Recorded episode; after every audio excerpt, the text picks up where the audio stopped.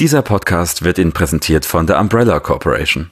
Unsere KI, The Red Queen, ist Ihre treue Begleiterin im Falle einer Zombie-Apokalypse und wird mit dem einmaligen Design als kleines Mädchen mit britischem Akzent die richtige Würze in Ihr Leben bringen. The Umbrella Corporation, wenn Ihr Stresslevel noch nicht hoch genug ist.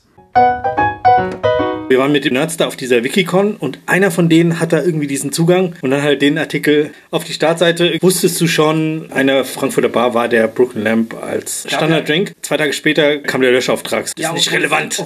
Russell Crowe wirkt immer viel älter in allem, was er macht. Bourbon aus Mais ist auch so ein Getränk für Schweine. Ich finde, dass ein Film doch auch geil sein kann, der einfach mal sagt, fickt euch Nazis. Welcher Ort ist am wenigsten Hollywood? Fred Bash. CGI-Porno mit Hörnern und Bärten. Gut, dann haben wir einen weiteren Menschen versaut. Ja, auch toller Film. Äh, hier Kartoffeln in Scheiße. Du kannst die Wahrheit doch nicht vertragen. Ich habe nie eine Wassermelone getragen. Ich glaube, so geht's nur uns Filmnerds. Ich glaube, Leute, die das nicht kennen, die kriegen die Wirkung so pur. Ich habe mir das immer so erklärt, dass zuletzt die Seele übertragen wird. Bei guten Filmen weine ich immer.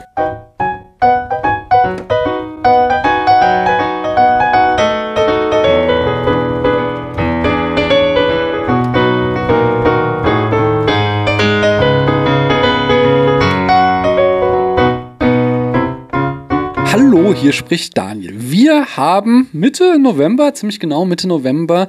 Es ist der Tag, an dem wahrscheinlich Twitter untergeht, weil irgendwie sämtliche äh, Programmierer heute gekündigt haben und alle nur noch sagen, es ist eine Frage der Zeit, bis einfach der, der Feed stehen bleibt, weil die, ja, weil halt nichts mehr funktionieren wird. Und der Sneakpot wurde gestern 15. Da hört ihr auch schon, wo wir sind, denn das hier ist ja der Podcast, wo ich mit interessanten Menschen über tolle Filme spreche oder alles drumherum und äh, manchmal rede ich auch über ganz viele Drinks und äh, wenn ich das mache, dann wisst ihr, wo ich bin. Ich bin nämlich in der Bar von jemand ganz Besonderem und da sage ich mal, hallo du da drüben auf der anderen Seite der Bar, wer bist denn du? Hallo, ich bin der Stefan. Aber der Stefan ist heute nicht allein. Ich sage weiter, darf ich trotzdem erst da drüben fragen, weil, weil den kennen wir in dieser Konstellation noch nicht. Hallo du da drüben, wer bist denn du? Ich bin der Christoph und ich glaube, man kennt mich trotzdem. Ja, man kennt dich aber noch nicht in dieser Konstellation und deswegen frage ich jetzt nochmal, hallo, wer bist denn du? Christiane, Und woher aus diesem wunderschönen Internet könnte man dich kennen?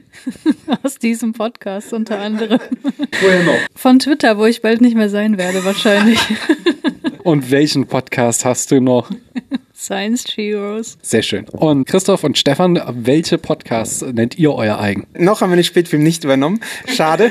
Deswegen den Sneakpot und den Cocktail-Podcast nennen wir, nennen wir den noch zu eigen? Eigentlich nicht. Doch heute schon, weil wir heute in der Bar sind. Heute nennen wir auch mal den Cocktail-Podcast. Aber eigentlich den Sneakpot in erster Linie. Aber ich habe gehört, ihr habt ein neues Logo oder sowas. War das nicht neu? Ihr habt doch, äh, ich dachte, Bob hätte da was mit AI erzeugt. Das war neulich im Podcast die Sache. Er hat nichts mit der AI erzeugt. Genau, das war die Nachricht. Ja, und äh, wir sind hier also jetzt bei Stefan in der Bar. Und aber heute serviert Christoph die Drinks hauptsächlich. Ihr wollt euch auch ein bisschen abwechseln, aber heute, nachdem wir ja jetzt schon alles kennen, was Stefan kann, ich wollte gerade sagen, hinter dir stehen ungefähr 500 Flaschen oder so. 300? 300 sind es nur. Äh, Also wir kennen quasi alles. Deswegen hat Christoph jetzt nochmal eigene Flaschen mitgebracht und die testen wir heute aus. Und bist schon fleißig am Mixen. Was mixt du uns denn? Wir haben hier eben ein Blumlet getrunken, der hiermit eingeführt ist. Also eine Gimlet-Variante mit Slivovitz. Und äh, jetzt mache ich einen Brooklyn Lamp. Das ist mein Standarddrink. Dafür habe ich vier Teile Williams Christbrand und jetzt Rosensirup. Zwei Teile. Und dann noch genauso viel Zitronensaft und dann noch ein Hauch Grapefruit Bitters, wenn ich sie finde. Und äh, ja, das war's schon. Mehr, mehr kommt nicht. Und dann sollte eigentlich ein rosafarbener Drink rauskommen. Ich befürchte, es wird es nicht, weil der Rosensirup vom Stefan irgendwas hinter sich hatte. Ich weiß nicht genau was. Das Beste hat er schon hinter sich, ja, oder so. Ich frage mich, was jetzt kommt. Oh ja, ich habe ja was vorbereitet und zwar habe ich das ja euch in die Kommentare neulich schon geschrieben. Oha, ich habe Angst. Es fing anders an. Es fing eigentlich so an, dass mein lieber Hörer Ben, Grüße an dieser Stelle, ist ja mir gleich tut und ein paar Hitchcocks guckt und er guckte North by Northwest und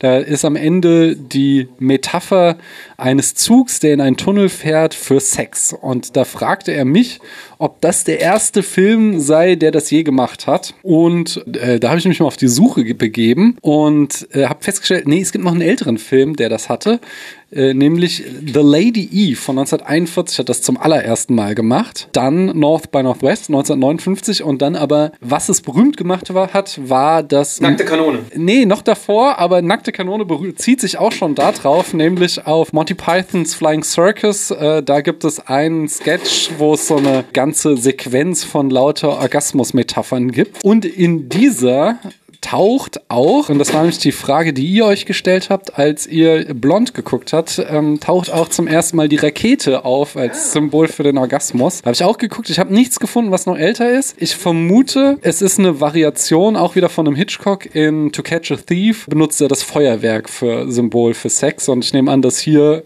Rakete, Rakete, da der Übertrag kam, den dann Monty Python gemacht hat. Und neben ganz vielen anderen, oh, wir haben hier einen, einen pinken Boston Shaker. Dort kommt dann also das her. Wahrscheinlich, so habe ich es gelesen jetzt, dass dieser Sketch von Monty Python so berühmt war, dass er halt dann immer wieder aufgegriffen wurde. Nackte Kanone äh, und äh, Hotshots, glaube ich, auch und hast du nicht gesehen. Das war meine Anekdote dazu. Jetzt wird geshaked.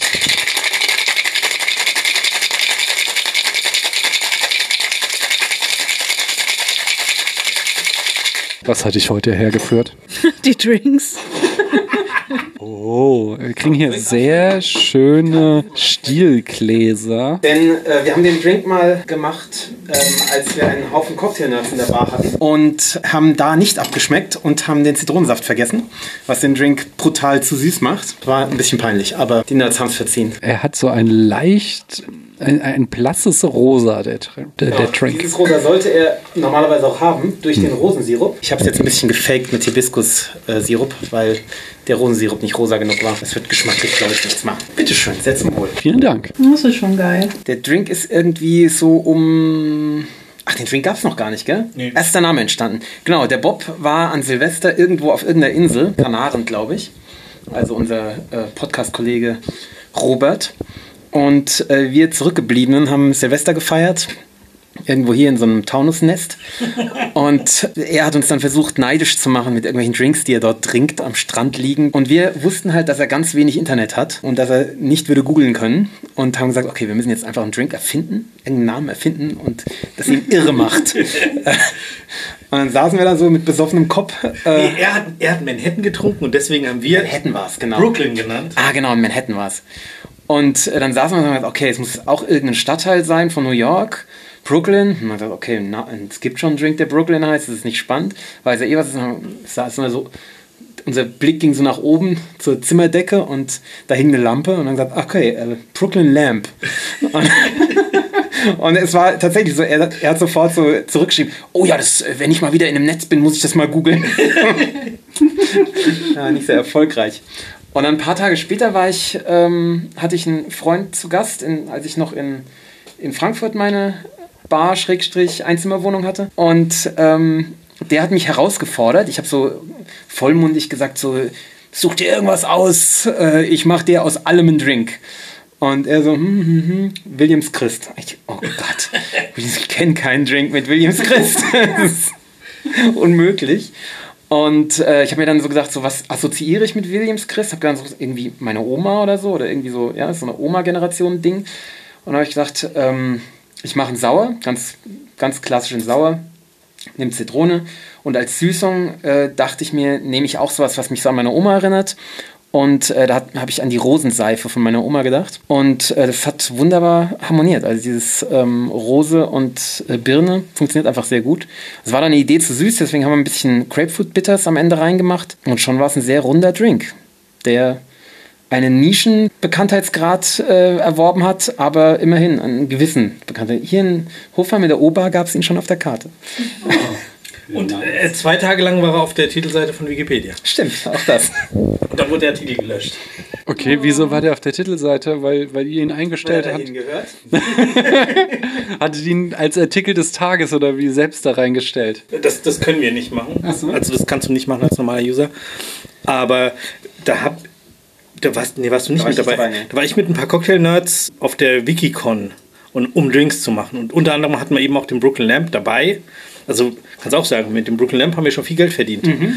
Also weil du ihn einfach auf Events machst und die Leute, wenn den zwei Leute getrunken haben, dann machst du nur noch das. Ja. Also es ist wirklich cool. Und genau, wir waren mit, mit den Nerds da auf dieser Wikicon und einer von denen hat da irgendwie diesen Zugang und dann halt den Artikel auf die Startseite irgendwie dieses, wusstest du schon, ähm, irgendwie in einer Frankfurter Bar war der Brooklyn Lamp als Ja, Standarddrink und zwei Tage später oder einen Tag später kam der Löschauftrag so. Ist nicht obwohl- relevant. Obwohl es ja Referenz gab, gell? Es gab ja eine Referenz. Es gab einen Artikel von Jörg Meyer auf seinem Blog, der damals ja auch äh, relativ wichtiger Blog war. Ähm, und der hat so, ein, so eine Ode an den Brooklyn Lamp und an, an uns und an die, an die Pinke Bar, also was geschrieben. Das war natürlich total satirisch, liebevoll satirisch. Aber es war eine Referenz. Also so ganz habe ich es nicht eingesehen, warum der Artikel gelöscht wurde. Aber naja. Das sind die Kleingärtner von der Wikipedia. ey. Das ist Kann man nicht anders sagen. Christiane. Ja. Bist so ruhig. Ja, du fragst mich ja nichts. Deswegen wollte ich dich jetzt mal was fragen. Go ahead. Hörst du Podcasts? Ja. Dann sag doch mal, in welchem Podcast steckst du gerade drinne? Oh je. Jetzt werden die Handys gezückt, alle gucken panisch. Äh, tatsächlich in gar keinem. Und wel welchen hast du gerade zu Ende gehört? Das kann ich in Overcast nicht nachvollziehen. Ach doch, ich weiß wieder. Die neue Folge von Charakterneurosen. Da kam ja jetzt kürzlich eine neue Folge. Willst du dazu noch irgendwas wissen? Sorry, äh, Charakterneurosen, was ist denn das für ein Podcast? Oh Mann, ey. ich habe auch gerade in meine Liste geguckt. Entschuldige bitte.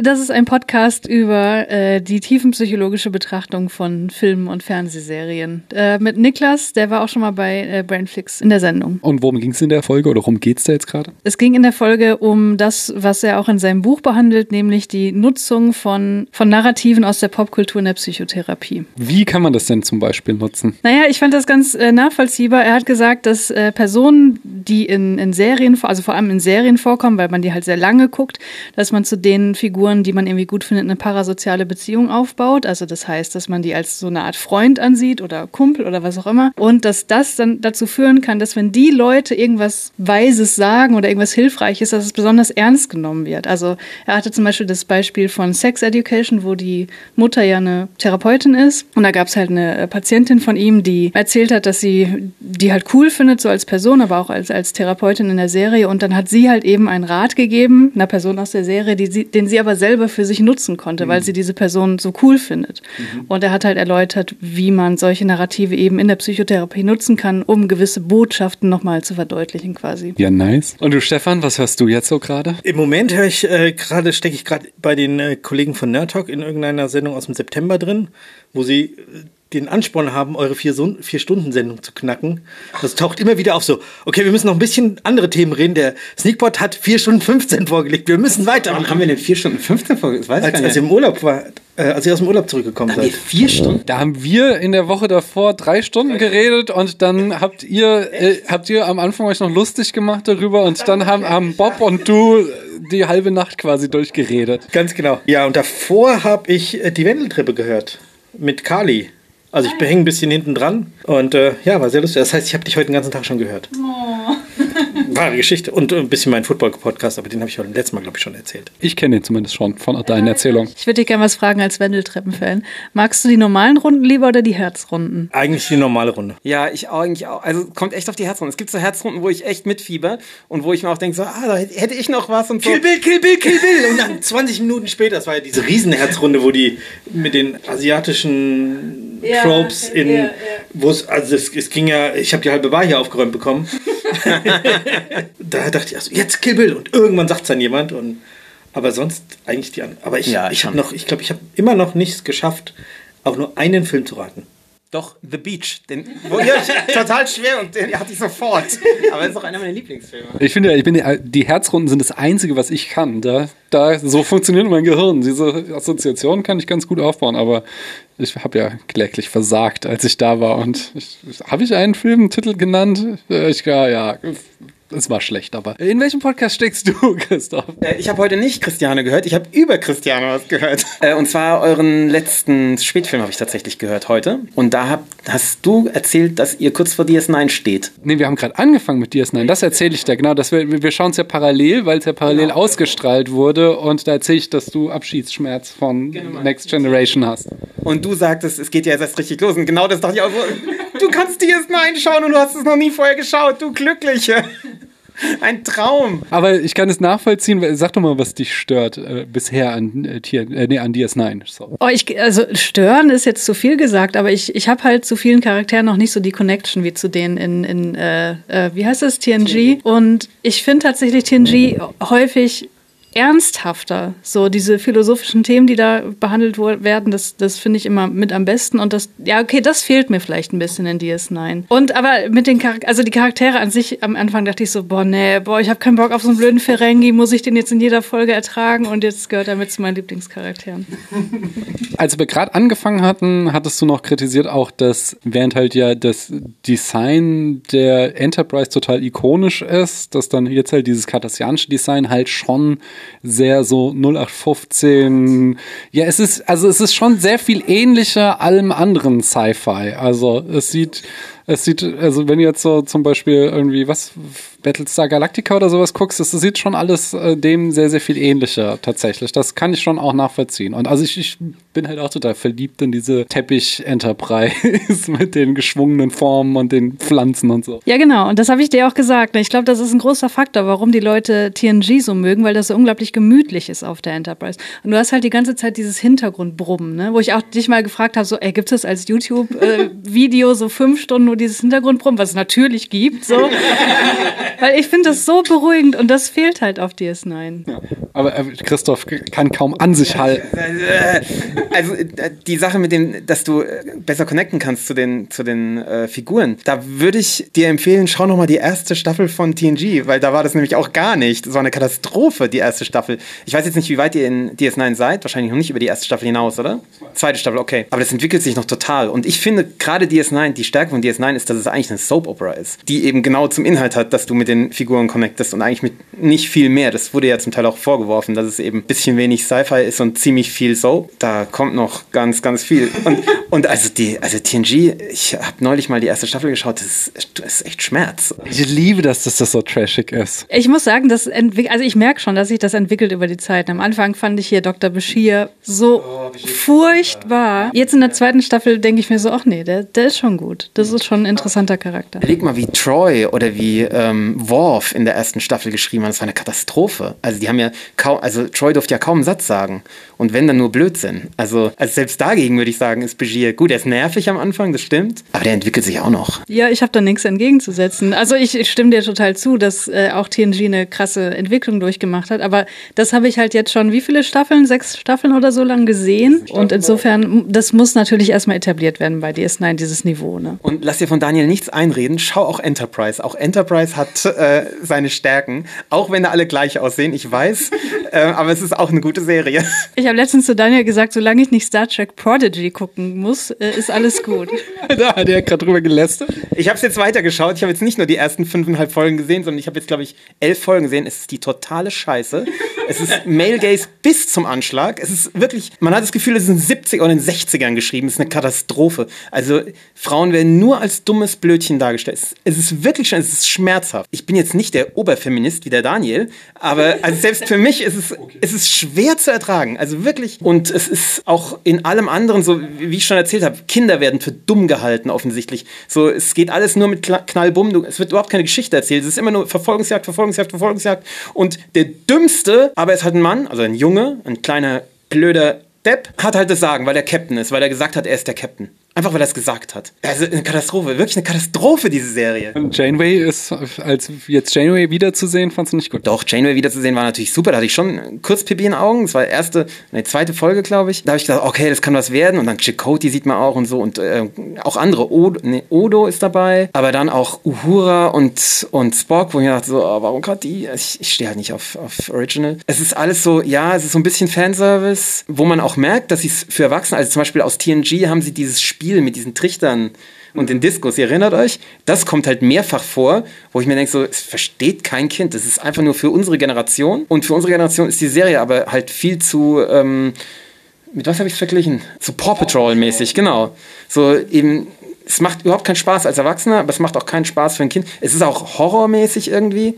Es, die Serie ist völliger Scheißdreck. Ich verstehe es nicht. Aber äh, Daniel hat mir ja mal gesagt, Lower Decks ist von Leuten, die Star Trek als Kind schon geil fanden. Ist das bei Prodigy was anderes? Machen das andere Leute, die keine Bindung zu Star Trek haben? Weißt du das? Ich befürchte es. Lower Decks finde ich super. Ich befürchte es. Es ist ja mit Nickelodeon zusammen gemacht. Ich befürchte, dass die irgendwie da mit reingedoktert haben.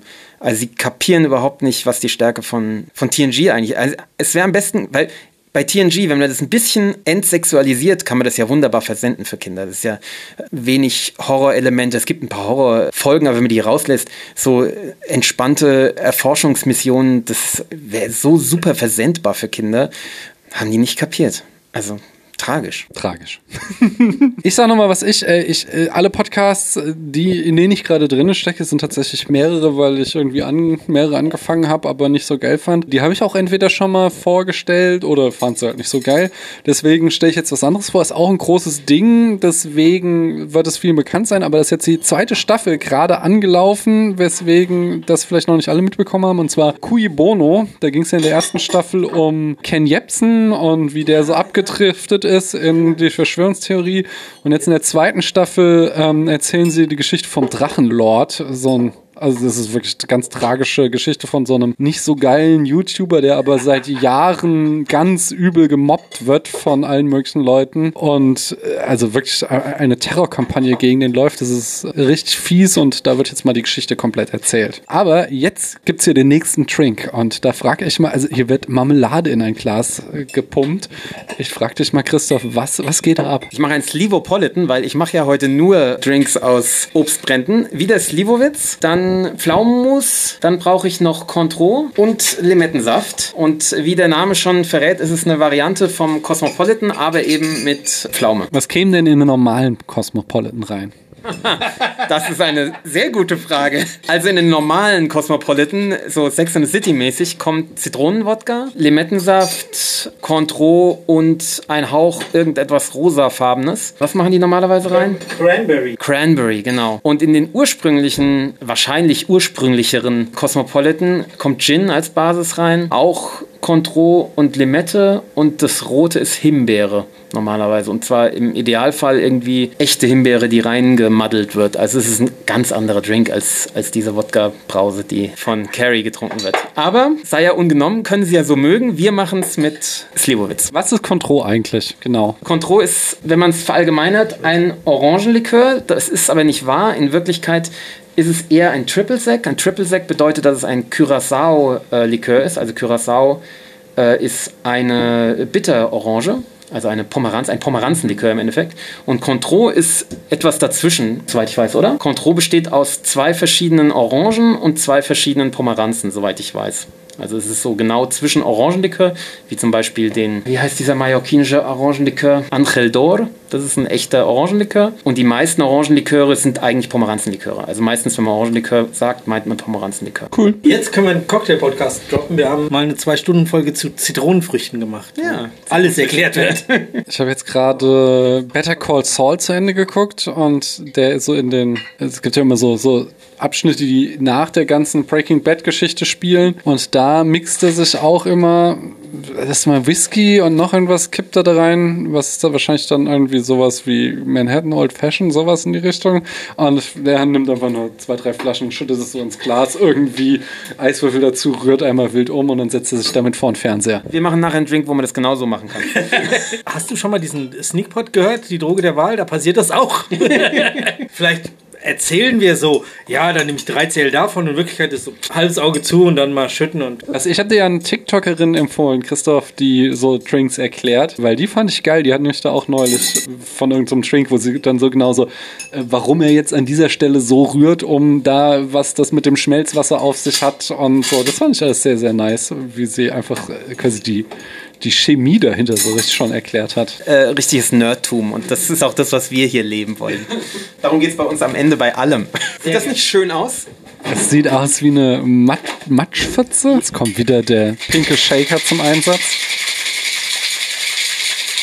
Es hat wieder so eine rosa Farbe, eher altrosa jetzt. Sehr zum Wohl. Prost. Beziehungsweise Givili müsste man natürlich jetzt sagen. Das sagt man in Kroatien. Dein Urteil? Also mir fehlt da jetzt ein bisschen die Differenzierung zu den vorherigen Drinks. Okay, dann trinken wir natürlich was ganz anderes.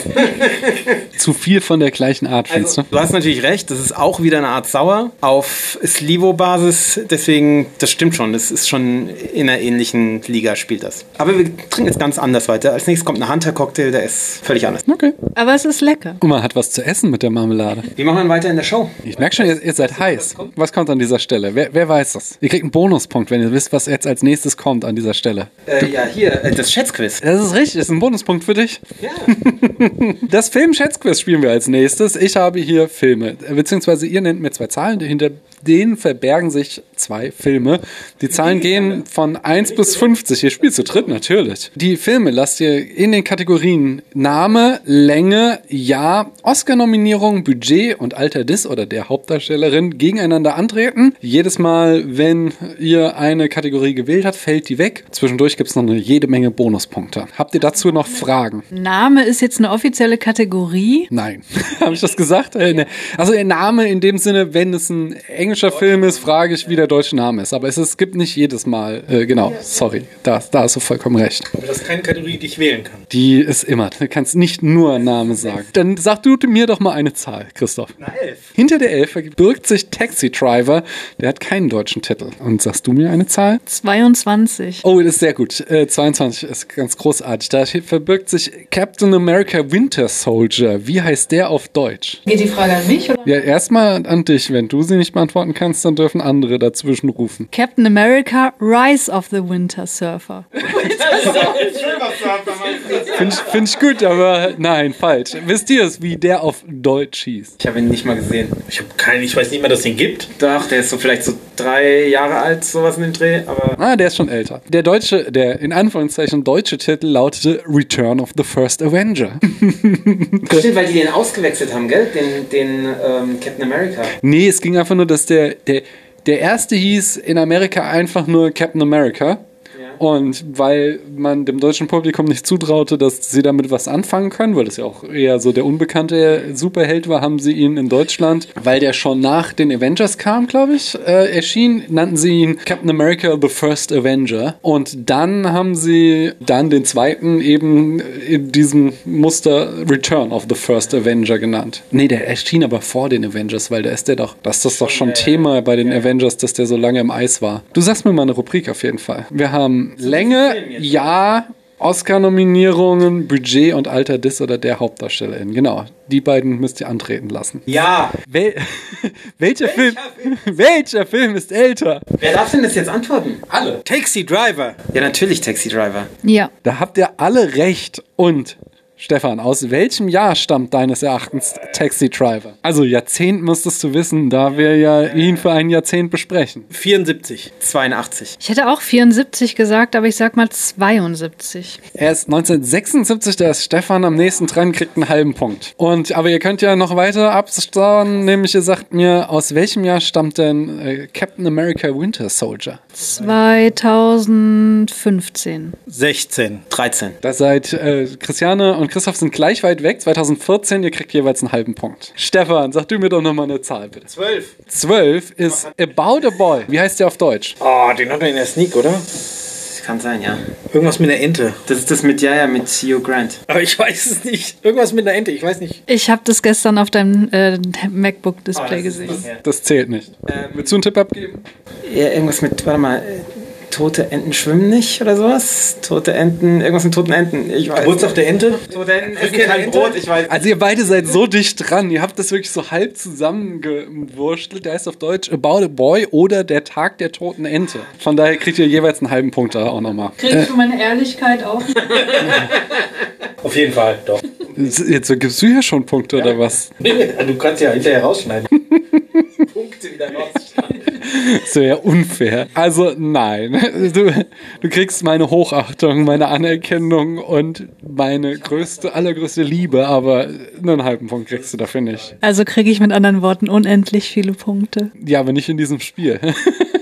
Christoph, sag mir mal eine Zahl. Die 12 ist schon weg. Dann nehme ich wohl die 13. Hinter der 13 verbirgt sich LA Confidential. Der hat keinen deutschen Titel, von daher kann ich da keine Bonuspunkte verteilen. Christiane, du hast jetzt noch die Kategorien Länge, Oscar-Nominierungen, Budget und Alter des oder der Hauptdarstellerin. Wer ist denn der Hauptdarsteller bei About a Boy? Hugh Grant. Bei LA Confidential ist es Russell Crowe. Dann nehme ich das. Du nimmst das? Okay. Und wer war älter, Hugh Grant oder Russell Crowe, als die Filme herauskamen?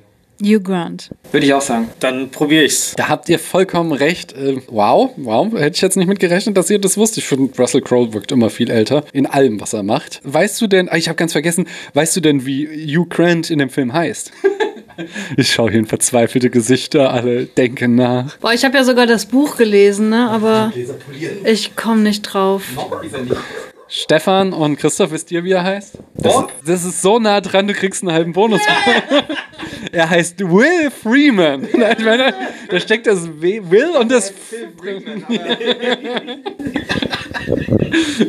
Also, wow. Und wisst ihr denn, wie Russell Crowe in LA Confidential heißt? Er hat sehr viele Namen laut dieser Liste. Das heißt, ihr könnt irgend, also, wenn ihr nur einen von denen wisst, dann lasst das gelten. John Carter. Bob. Mist, das wollte ich sagen. You. P.O. Detective Wendell Butt White. Er war schon sehr nah dran. Nee. Aber ihr habt ja, ihr habt ja noch weiter die Chance, äh, Punkte abzusahnen. Was glaubst du, wie alt war Hugh Grant, äh, als er äh, About a Boy drehte? 39. 35. 34. Christian ist am nächsten dran, kriegt einen halben Bonuspunkt 42. Und was glaubst du, wie alt war Russell Crowe bei LA Confidential? 32. 35. 31. Christian ist wieder am nächsten dran, 33 und einen halben Bonuspunkt. Dann sag mir doch mal eine Zahl. 43. Ich dachte, jetzt kommt die 14 oder, wo- oder die 13. Was 43? Auf der 43 haben wir The Princess Bride. Wie heißt der auf Deutsch? Der Prinz und die Braut. Das ist falsch. Keine Ahnung. Plötzlich Prinzessin? Nein, die Braut des Prinzen. Du bist dran, Stefan. Du darfst mir eine Zahl sagen. 14. Auf der 14 haben wir Maleficent. Wie heißt der auf Deutsch? Ich gebe einen Tipp, die hat so einen berühmten deutschen Untertitel.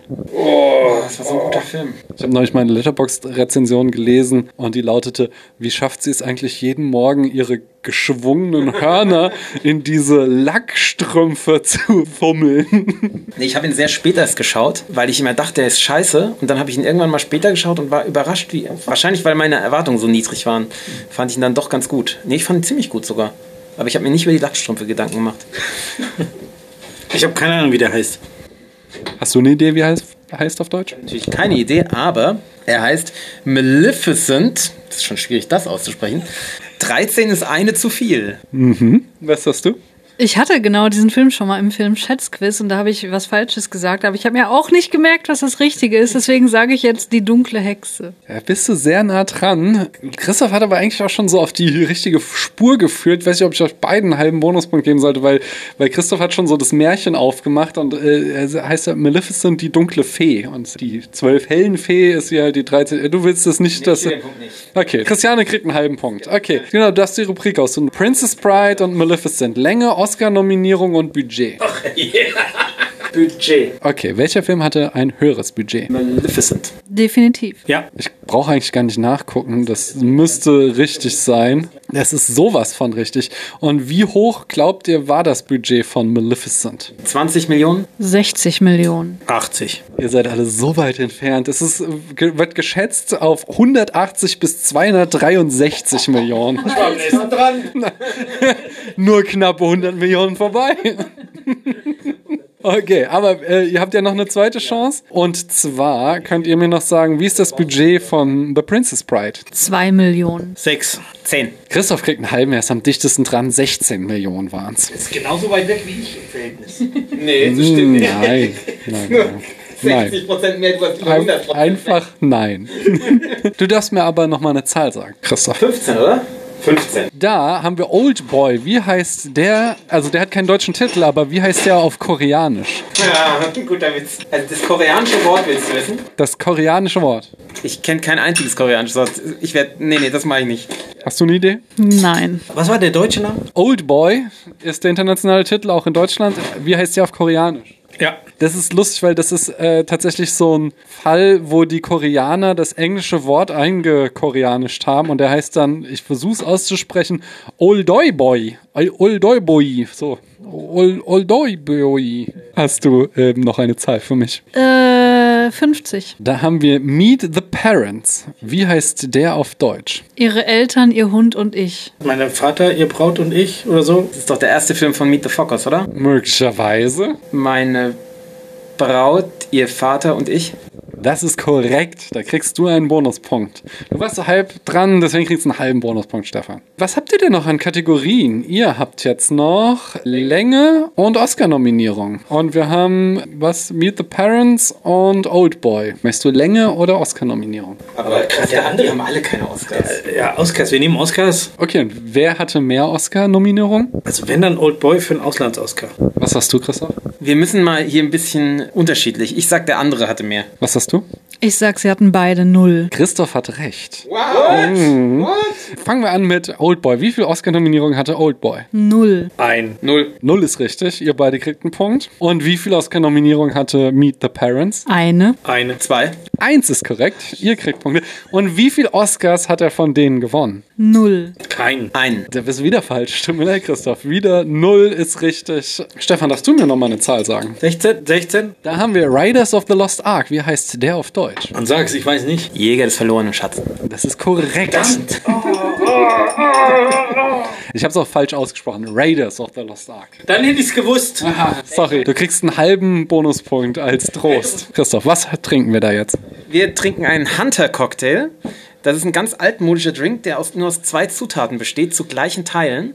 Und zwar Bourbon, also amerikanischen äh, Mais-Whisky, und Kirschlikör. Habe ich einen kroatischen, lustigerweise. Du bleibst dir treu. Also der Film heißt Meet the Fockers im Original. Nee, das ist der zweite Teil. Meet the Parents ist der erste. Ach so. Aber lass erst mal hier trinken, trinken. Und äh, wenn der euch noch zu stark ist, dann lasst den einfach noch ein bisschen stehen. Der hat schon den, den klassischen Whisky-Geruch. Du sagst jetzt ein altmodischer Trink und er hat nur zwei Zutaten. Hängt das zusammen, dass, dass heutzutage mehr Zutaten zusammengemischt werden oder eher nicht? Ein bisschen hängt es zusammen, ja. Also in früheren Zeiten, so vor über 100 Jahren, ging es bei Drinks in erster Linie darum, minderwertigen Alkohol zu kaschieren. Und das hat man meistens gemacht, indem er irgendwas ganz Süßes reingegossen hat. Und da ist das auch ein Beispiel dafür. Du hast eben eventuell einen minderwertigen Bourbon mit ganz vielen Fuselölen und ganz ekelhaften Alkohol, der vorschmeckt. Und da gießt du halt dann Kirschsirup rein oder Kirschlikör und dann schmeckst du halt nichts mehr außer Kirschlikör. Und noch so ein Hauch äh, Bourbon. Und deswegen ist es eben auch eins zu eins, dass, dass man es eben möglichst, möglichst stark kaschiert.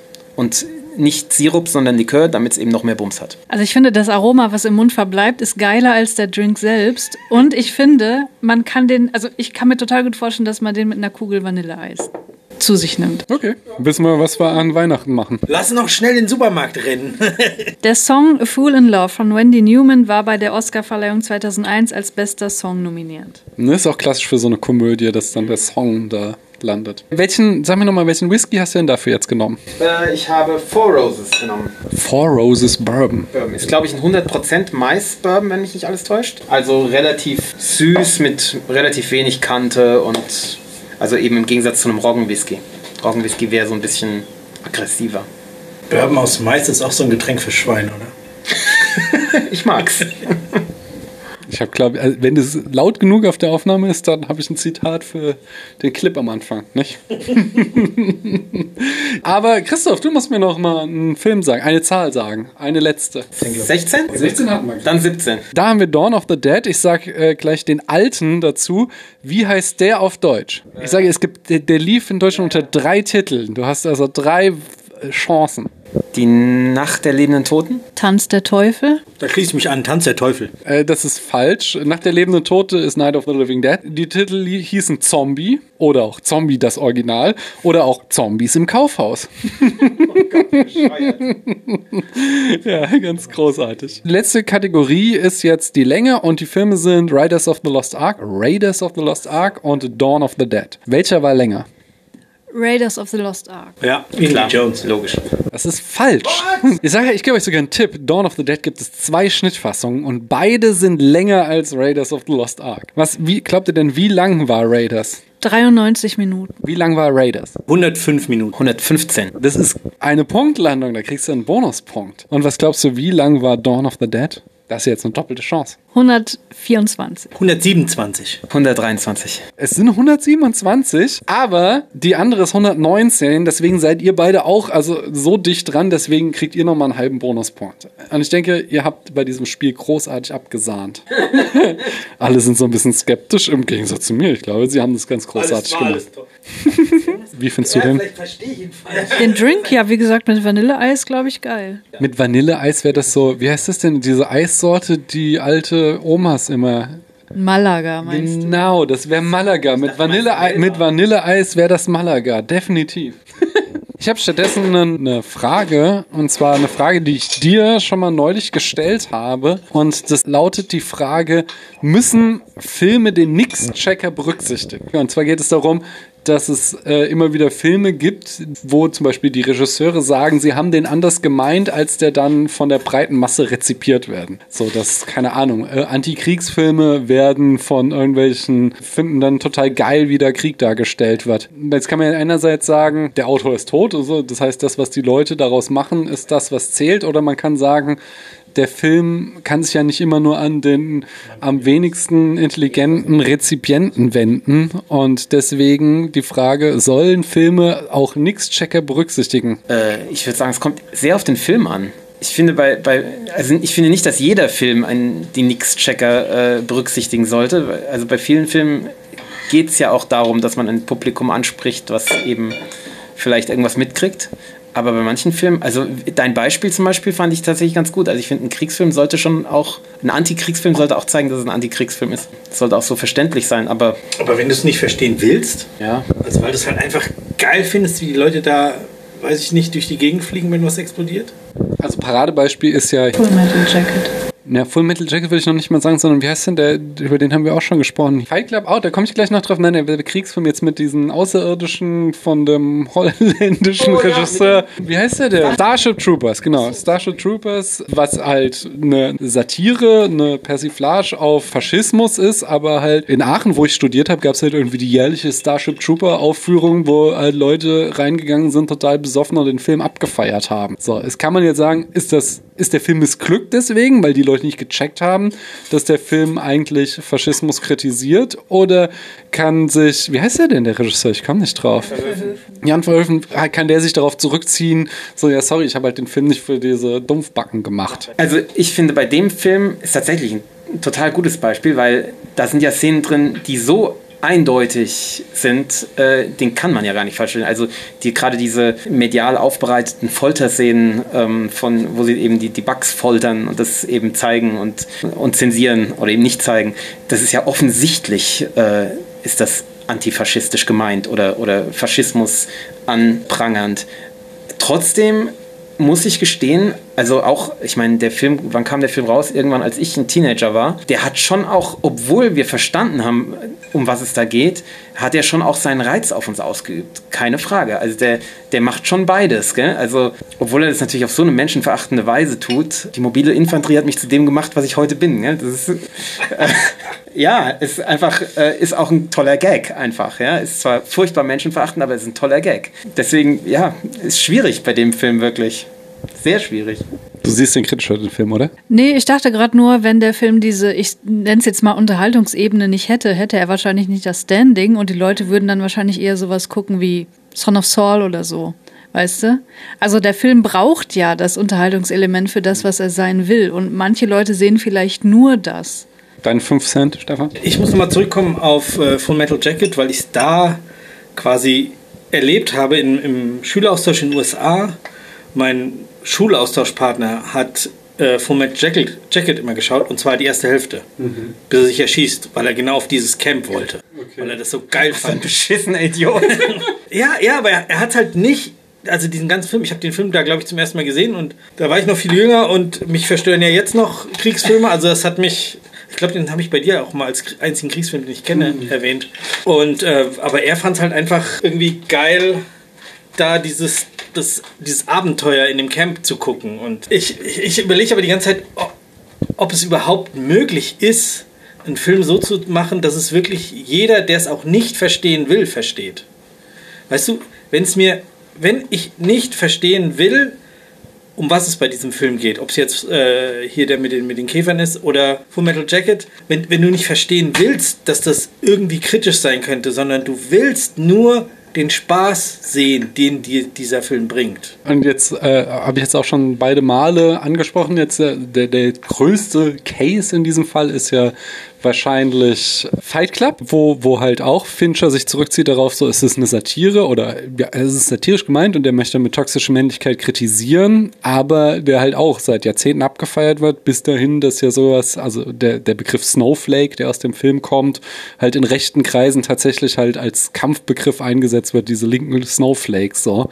Und für die das halt einfach quasi eine Lebensform ist. Christiane möchte sich dazu äußern. Ich glaube, dass das viel damit zu tun hat, wie die Leute porträtiert werden, die wir kritisch sehen sollen. Also bei Fight Club hast du halt diesen sehr coolen Tyler Durden, der in gewisser Weise schon für manche Leute vielleicht ein Vorbild ist, rein optisch oder so. Und vielleicht bei Full Metal, nee, äh, bei äh, Starship Troopers weiß ich nicht mehr so genau. Private Rico vielleicht. Und äh, dann hast du halt sowas wie Black Clansman, weil äh, Stefan meinte gerade, gibt es einen Film, der das wirklich eindeutig macht. Ich finde, Black Clansman macht das eindeutig, weil du hast keine Möglichkeit mehr, diesen, diese Nazis irgendwie cool zu finden, weil die halt die ganze Zeit als naiv, dumm und einfach böse dargestellt werden. Ich liebe Black Clansman, aber ja, ist es auch. Ein, ja, ja, ich weiß. Ich wollte aber dagegen jetzt gerade mal so ein bisschen halten. Ist ein Film nicht auch spannender, der das so ambivalenter macht, der halt das gerade, also die, die Nazis in Black Clansman sind halt auch sehr leicht, also vollkommen zu Recht, aber sind halt auch sehr leicht zu hassen. Das ist nicht ein Film auch spannend, wo es eben, der, der uns nicht so schnell Partei ergreifen lässt?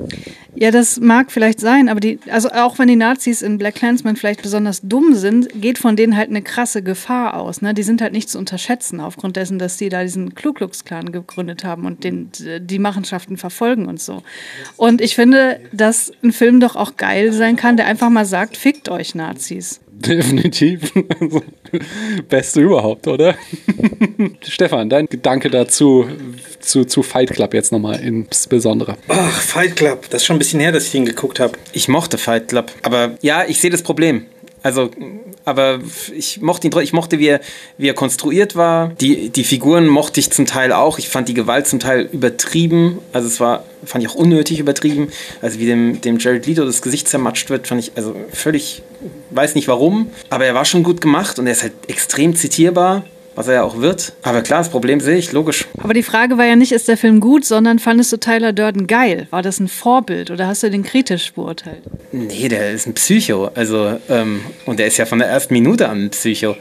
Ähm, natürlich sieht er super aus, klar, hat einen krassen Sixpack und so, aber nee, es ist halt die, die psychopathische, ich meine, jetzt muss man aufpassen, dass man den Film nicht spoilert, oder? Kann man den spoilern? Kann man den spoilern? Spätfilm darf man alles spoilern. Das ist halt die psychopathische Seite des Protagonisten. Und von daher, ja, klar, kann man toll finden, aber ist man halt ein Depp. Also ich habe gerade einen Take dazu, zu dieser Frage generell. Muss man den Nix-Checker berücksichtigen?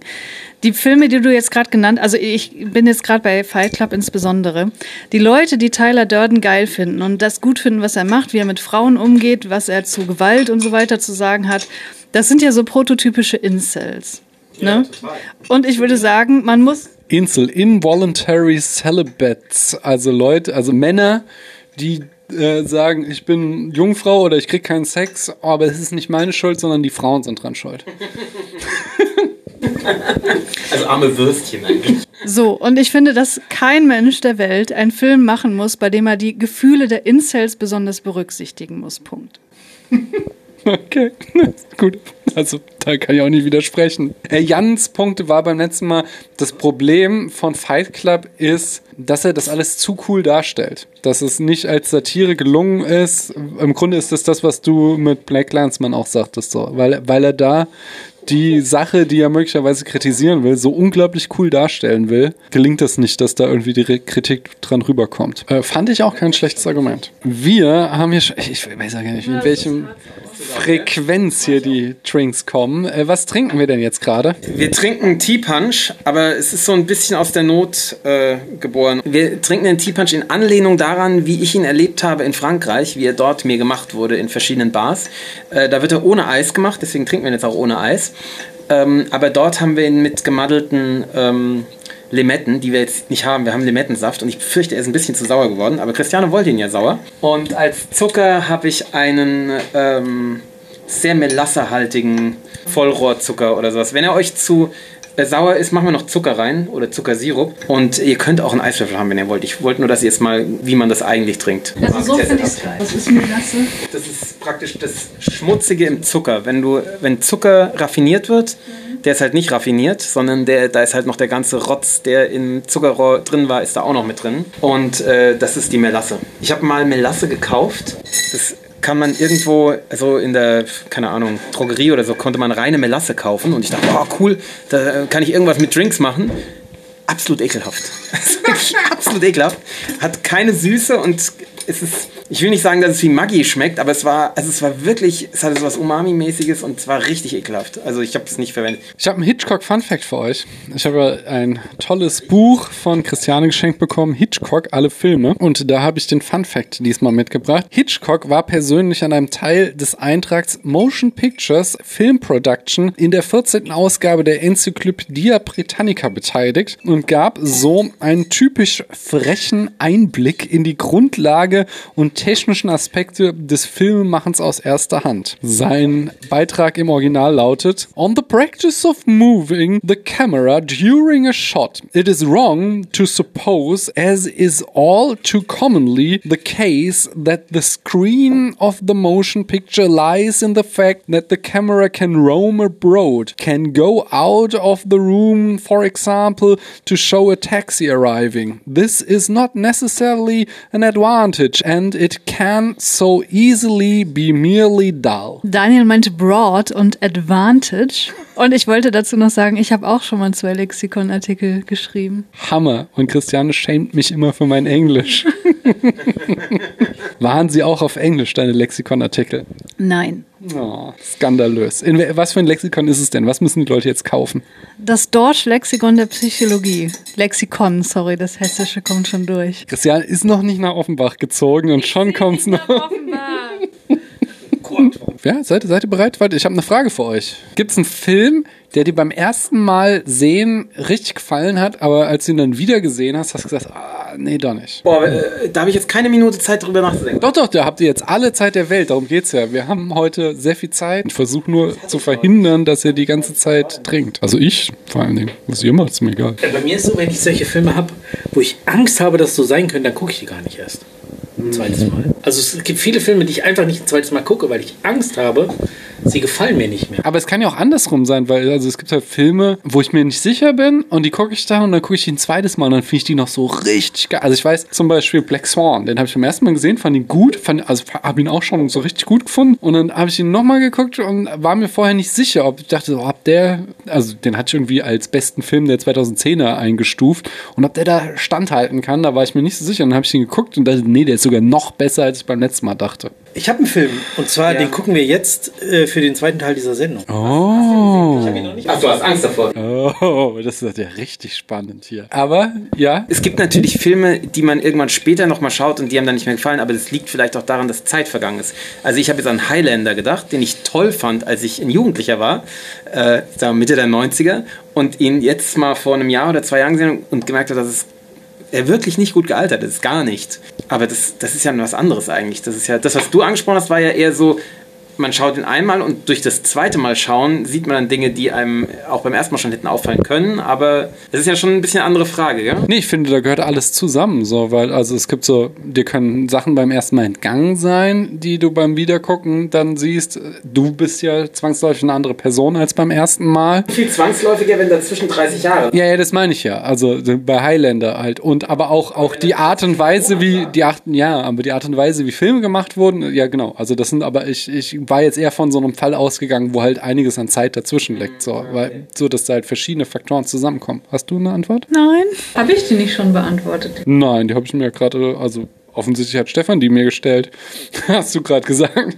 Was habe ich denn darauf geantwortet? Finde ich raus. In der Zeit habe ich noch eine Antwort. Und zwar habe ich neulich die Elling-Reihe geschaut, äh, mal wieder und war wieder total begeistert von dem ersten Elling-Film, der fantastisch ist und habe gemerkt, dass der zweite so nett ist, aber schon ziemlich schwach. Ich habe das mitgekriegt, aber ich habe da zu dem Zeitpunkt irgendwie nur mit einem Ohr zuhören können und die Filme sagen mir auch gar nichts. Sag uns mal fünf Sätze, worum es in den Filmen geht und was das für Filme sind. Äh, das sind norwegische Filme, Anfang des Jahrtausends, handelt von einem psychisch, eigentlich von zwei psychisch Kranken, die so ihren ihre, ja, die so in der Welt zurechtkommen. Also die waren in so einer geschlossenen Anstalt und leben dann eben so halb betreut äh, in Oslo zusammen in einer WG und ähm, ja, versuchen damit so zurechtzukommen. Und es ist sehr schön und sehr wenig kitschig und trotzdem sehr echt gemacht. Also fühlt sich echt an für mich. Ähm, und der zweite Film ist ein Prequel. Elling, also der erwachsene Elling, reist mit seiner sehr alten Mutter ähm, nach Mallorca und der hat halt so ganz krasse Ängste, also soziale Ängste hauptsächlich,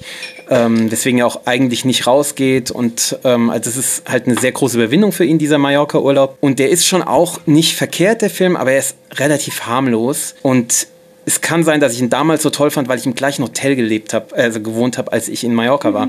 Also das hat vielleicht auch mitgespielt und weil ich einfach begeistert war. Aber diesmal habe ich eben gemerkt, so, ja, okay, der fällt schon extrem ab gegen den ersten, weil der erste eigentlich wirklich ein Kunstwerk ist, finde ich. Deine Antwort? Ja, ich habe noch eine Antwort und zwar habe ich einen Film jetzt nach mehreren Jahren erneut gesehen und ich habe mich halt in, also in meiner Persönlichkeit in den Jahren so weiterentwickelt, meiner Meinung nach. Also in irgendeiner Weise anders bin ich jetzt. Deswegen fand ich Idiocracy, als ich ihn jetzt geguckt habe für die Besprechung bei Futo 2, so unfassbar menschenverachtend. Und beim ersten Mal ähm, fand ich den halt noch wirklich unterhaltsam, weil ich äh, nicht so richtig gecheckt habe, wie, ja, keine Ahnung, also wie ableistisch der einfach ist, die komplette Zeit durch und wie homophob und so. Ja, total. Wow, den muss ich wieder schauen. Nein, mach das nicht. Weil den habe ich nämlich auch so in Erinnerung, dass der eine tolle Satire ist und gerade durch Trump eben praktisch in die Wahrheit überführt wurde ähm, und dadurch eben prophetisch. Und das haut mich jetzt um, dass du sagst, dass der so schlimm ist.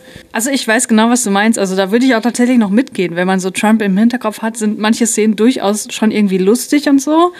Aber diese ganze Ideologie, die in diesem Film steckt, ist so unfassbar äh, faschistisch einfach. Von diesem Staat. Nee, von dem Film. Von dem Film.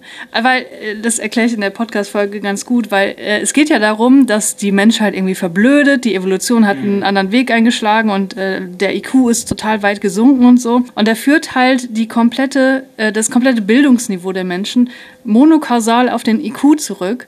Und der IQ wiederum ist monokausal, also genetisch determiniert. Das heißt, es gibt da überhaupt keinen Weg in diesem Film, in dem System, was der Film irgendwie aufmacht, aus, diesem, aus dieser Misere heraus. Das heißt, es wird überhaupt nicht in Betracht gezogen, dass sowas wie äh, Motivation zum Lernen überhaupt besteht. So, also das ist völlig abgekoppelt vom IQ. Das heißt, der Wert von Menschen wird monokausal auf die Gene zurückgeführt. Und das ist halt eins zu eins das, was du im Nationalsozialismus hattest. Mhm. Und das finde ich halt unfassbar menschenverachtend. Und das habe ich beim ersten Mal überhaupt nicht gecheckt. So. Nee, ich auch nicht. Ich muss den wirklich mal wieder schauen. Das äh, haut mich um. Krass. Stefan, was habe ich gesagt damals und was sagst du? Also du sagtest schon, aber was habe ich damals gesagt? Du, genau, du hast gesagt, die, die Frage war wirklich, äh, welchen Film hast du mal zu deinen Lieblingen gezählt? Aber nachdem du ihn wieder gesehen hast, leider zugeben musst, dass er schrecklich ist. Also fast genau die gleiche Frage.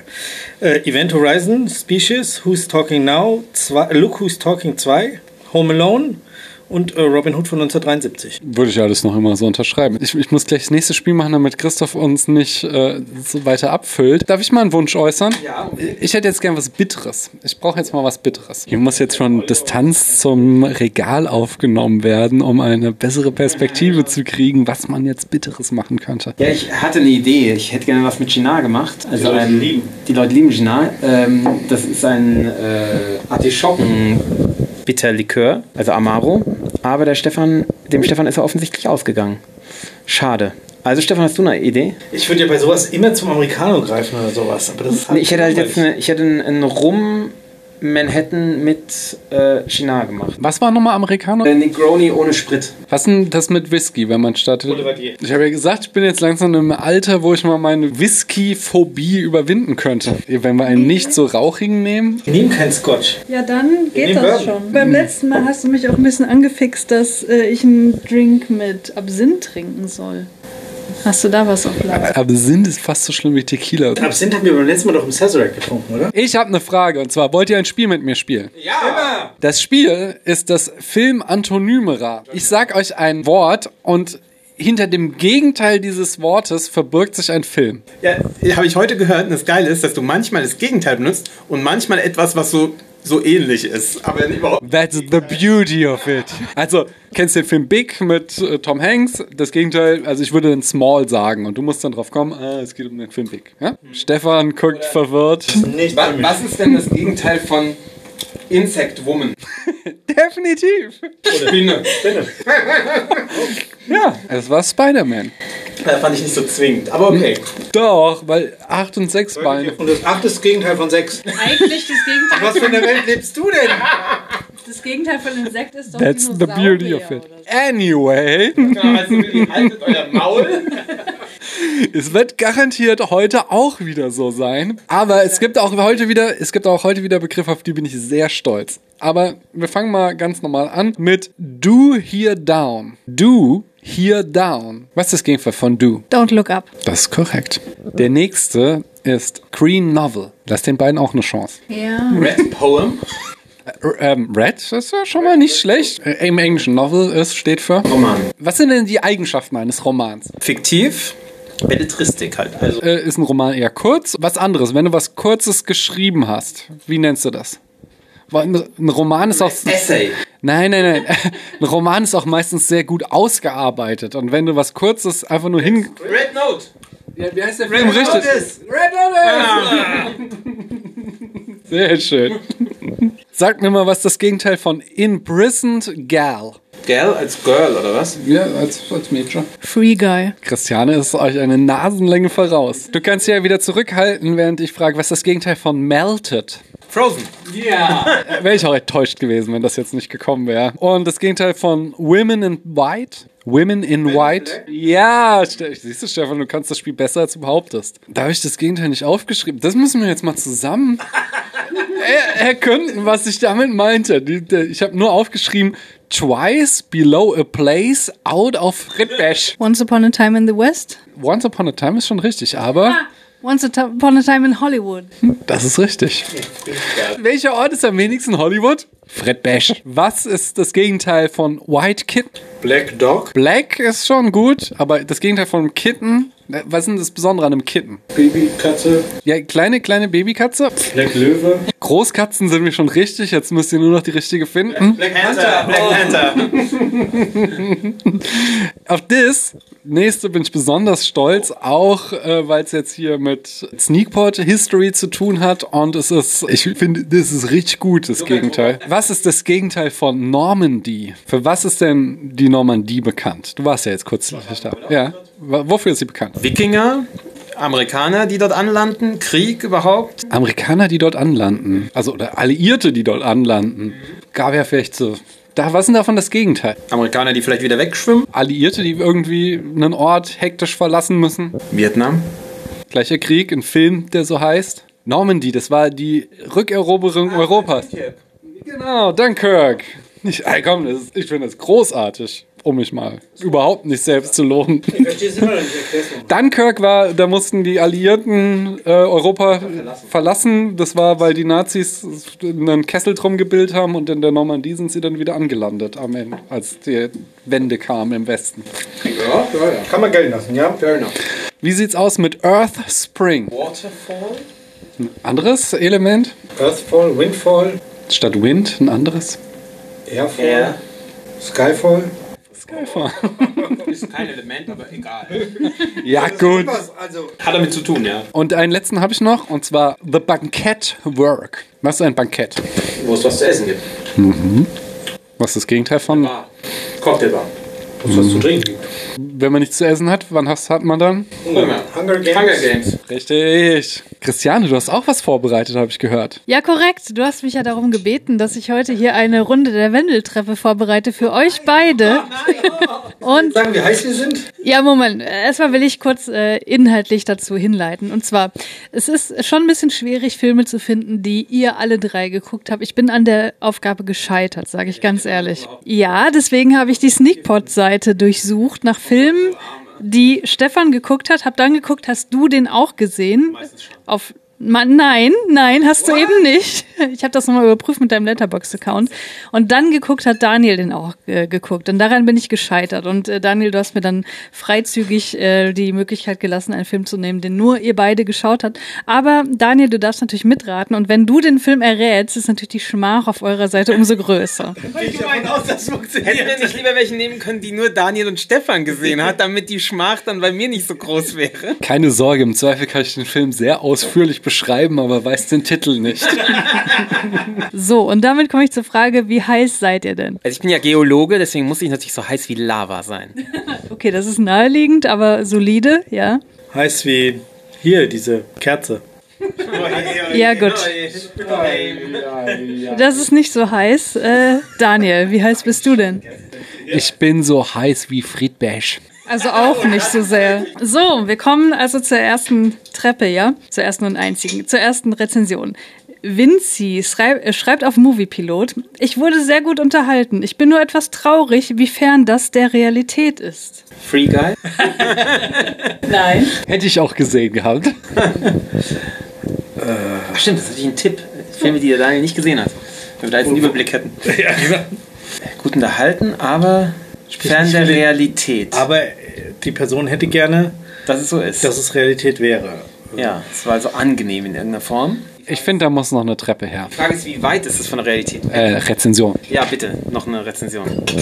20 Oldboy 03 schreibt auf Letterboxd. Schade um Treppenfrau, die wieder einmal zum Anbeißen aussieht. Treppenmann bleibt der Treppenmann, dem ich sonst aus dem Weg gehe, bis auf die grandiose Biopic über Treppenmann. Das Fazit, ich hätte es eigentlich besser wissen müssen. Es ist eine Frau drin, die zum Anbeißen aussieht und es ist ein, ein Hauptdarsteller, der immer nur sich selbst spielt. Nee, das, nee, das war ein ein anderer Treppenmann? Ja, ich, hier war der Name drin und ich habe den kurzzeitig Okay. äh, auch rausgelöscht, weil ich dachte, das ist zu offensichtlich. Okay, Der, hat- der hat jemand anders gespielt sonst. der spielt jemand anderes, Ja. genau. Okay, ähm, Der hat also so eine ikonische Rolle, wo er jemand anderen spielt. Na, das würde ich so nicht sagen. Wenn ich den Film gesehen hätte, wäre mein Tipp ja jetzt hier Wolf of Wall Street, weil, ähm, wie heißt hier, die, die Barbie wird ja gemeinhin als sehr attraktiv, äh, Margot Robbie und der äh, hier, wie heißt er, ähm, Leonardo DiCaprio hat mal den Typen Aviator gespielt, da musste ich dran denken, so, so da, da und, und es ist ja auch noch eine wahre Geschichte, wo aber viele kritisieren, dass sie halt die Realität, wie das war, nicht gut widerspiegelt. Aber den Film habe ich gesehen, deswegen kann das nicht sein. Aber so dachte mir, es passt alles da zusammen. Und ist nicht, oder? Es ist nicht The Wolf of Wall Street. es- Es ist nicht The Wolf of Wall Street. Aber es könnte The Beach sein. Wollt ihr die nächste Rezension? Ja. Captain Chaos schreibt auf Moviepilot, extrem flache Komödie. Nicht bloß auf die Witze, sondern auch auf den Unterhaltungswert bezogen. Das Ganze wird mit einer Art Romanze angereichert, wofür sich Treppenmann, okay, das ist nur nicht weiter verwunderlich, sowie die Oscar-Preisträgerin Treppenfrau, warum? Die Ich war jung und brauchte das Geld Nummer war doch wohl gestern, oder? Hergeben. Die zwei Stunden erwiesen sich für mich als die reinste Qual. Wie sich die ganzen positiven Bewertungen erklären, will ich gar nicht weiter wissen.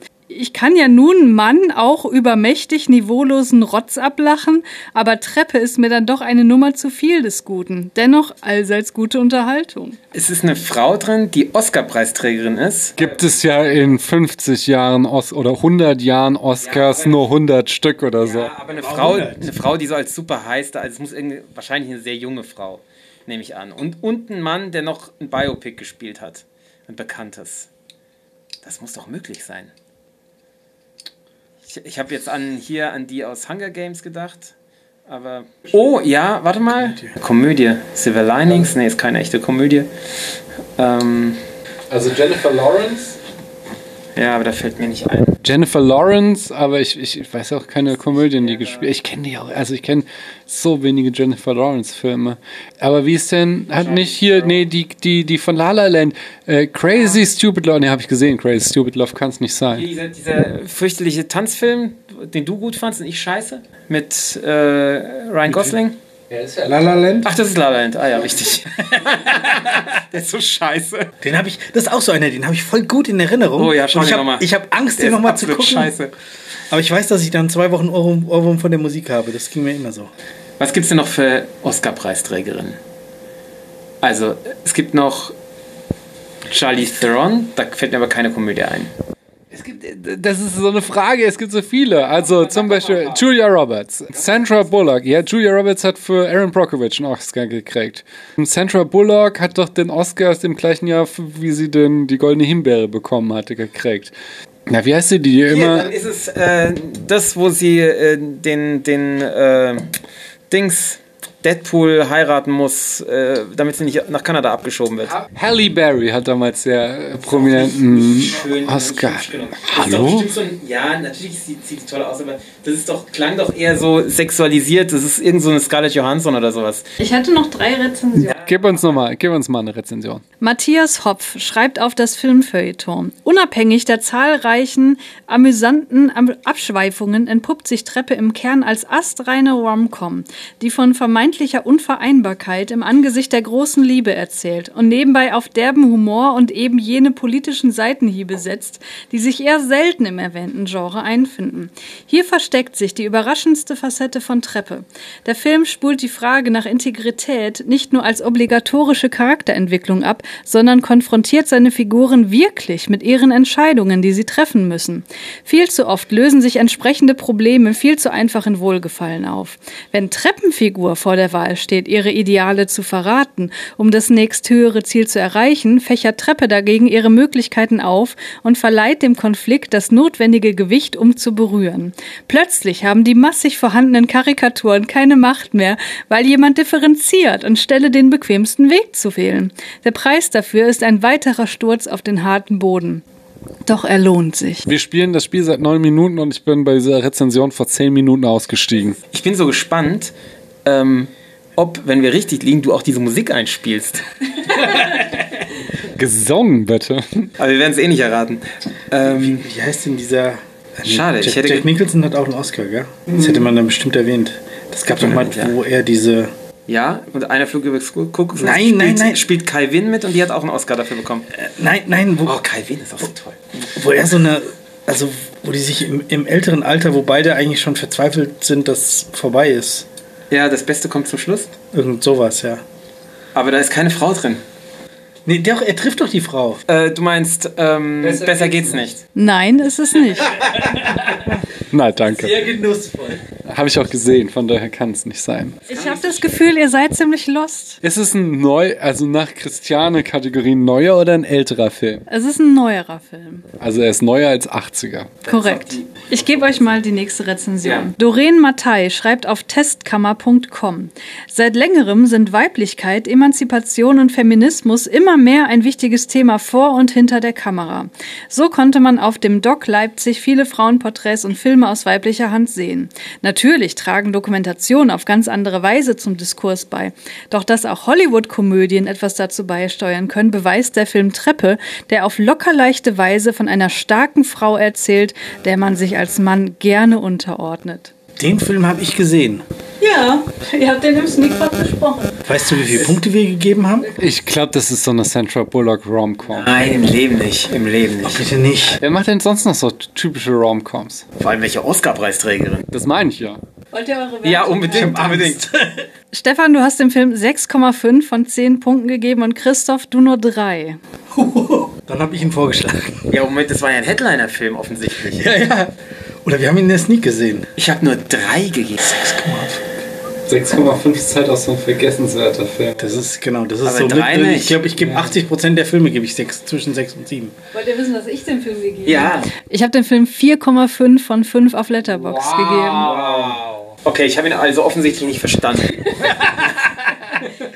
Muss so sein. Welche Filme habe ich nicht verstanden? Mach mal die Claudia. Tonja! Was denn? Tonja habe ich gesehen. Nein, es war Nein, Tonja ist es nicht. Ich habe mal nicht gesehen. Wir kommen da drauf. Das kriegen wir hin. Kann Und wenn es sein. die ganze Scheißnacht dauert, was es auch wird. Meine Kinder wachen um 6 Uhr auf. Ich schicke sie dann runter zu dir, okay? Okay. Alles klar. Also, Moment, ich habe wenig Punkte gegeben, Christian. Also, es ist ein, offensichtlich ein guter Film, den ich nicht gut fand. Es ist mit einer Oscar-Preisträgerin, es ist mit einem bekannten Nebendarsteller oder zweiten Hauptdarsteller. Die muss irgendwie hot sein. Und zwar ordnet man sich gern unter als Mann. ordnet sich gern unter. Das ist noch nicht lang Ist sie, her. ist sie dann irgendwie die Chefin? ist noch nicht lang her, also ist sie immer noch hot wahrscheinlich. Ähm, Anna de Armas. Anna de Armas hat keinen Oscar. Achso. Ordnet sich ihr gerne unter. Das klingt so, als wolltest du irgendeine SM-Analogie. Äh, Also eine Rezension hätte ich. ja, dann los, dann los. I have content note it, schreibt in der OFDB. Bei Komödien ist es oft so, dass im Trailer die besten Szenen und Gags präsentiert werden. Zum Glück ist das bei Treppe nicht der Fall gewesen, denn neben den bekannten Gags aus dem Trailer gibt es noch unfassbar viele weite, weitere witzige Situationen und Gags, die allesamt mit einem tollen Gespür für Timing und Situationskomik kommen und einen nicht nur überraschen, sondern auch regelrecht oft zum Lachen bringen. Im Trailer wird unter anderem davon gesprochen, dass wir hier ein Pretty Woman mit vertauschten Rollen sehen. Klar kann Treppe im Verlauf seiner Handlung die klare Formel von Romanzen nicht ganz umschiffen, aber das ist für mich vollkommen unwichtig gewesen. Denn Treppenregisseur garniert die hier dargebotene Romanze noch mit einer Spur Polit- und Mediensatire, die genau zur richtigen Zeit kommt und auch die aktuell amerikanische Sicht im Hinblick auf die Gender- und auch Klimadebatten einbindet. Während ein Teil der Nebencharaktere eher Karikaturen sind, ist es vor allem an Treppenfrau und Treppenmann mit ihrer unfassbar tollen Chemie zusammen, aber auch individuell in ihren jeweiligen Rollen famos aufzuspielen. Insgesamt bleibt für mich zu sagen, dass Treppe einer der größten Überraschungen seit langem und auch eine der besten Romcoms seit Jahren ist. Don't Look Up ist ja keine Romcom. Don't Look Up wollte ich jetzt auch sagen, aber das ist, Ist ja keine ist Romcom. nicht. Eine politische Rom-Com, das klingt schon ziemlich neu jetzt auch. Ja, klingt total nach den, neu. Nach den ganzen Diskursen. Was gibt's denn für. Erzähl doch mal ein paar äh, Oscar-Preisträger der letzten zehn Jahre. Ich sage euch mal, wann ihr die Folge dazu veröffentlicht habt. Am 22. Mai 2020. Oh, das ist schon lange her. Das war aber schon in, in Corona. Das ist schon lange her.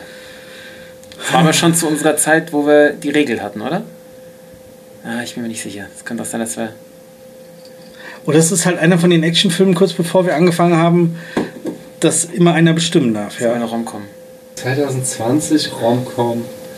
Gab es da irgendwas, was so. Also, ich denke halt nur die ganze Zeit an diese, diese Serie mit Reese Witherspoon und äh, Reese Witherspoon hat übrigens auch einen Oscar gekriegt. Ja.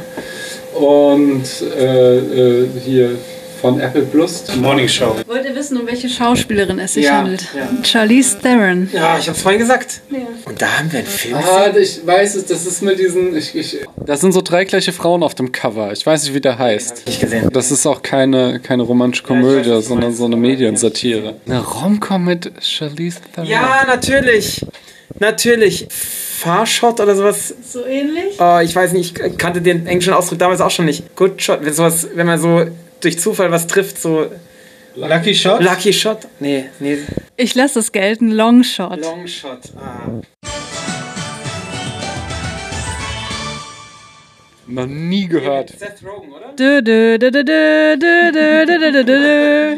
Ja, genau. Seth Rogen. Oh Gott, ja. Noch nie gehört von diesem Das Film. ist ein, eine fantastische. Romcom, Daniel. Aber anscheinend sieht Christoph das anders. Wirklich Okay, ich nehme das zurück, dass das ein toller Film ist. Ich glaube, es ist Geschmackssache. Daniel, ich habe noch ein Überraschungsspiel für dich. Dadurch, dass du jetzt so schlecht mitraten konntest, habe ich jetzt noch äh, ein Ratespiel für dich äh, exklusiv. Und zwar, du darfst Filme anhand deiner eigenen Reviews raten.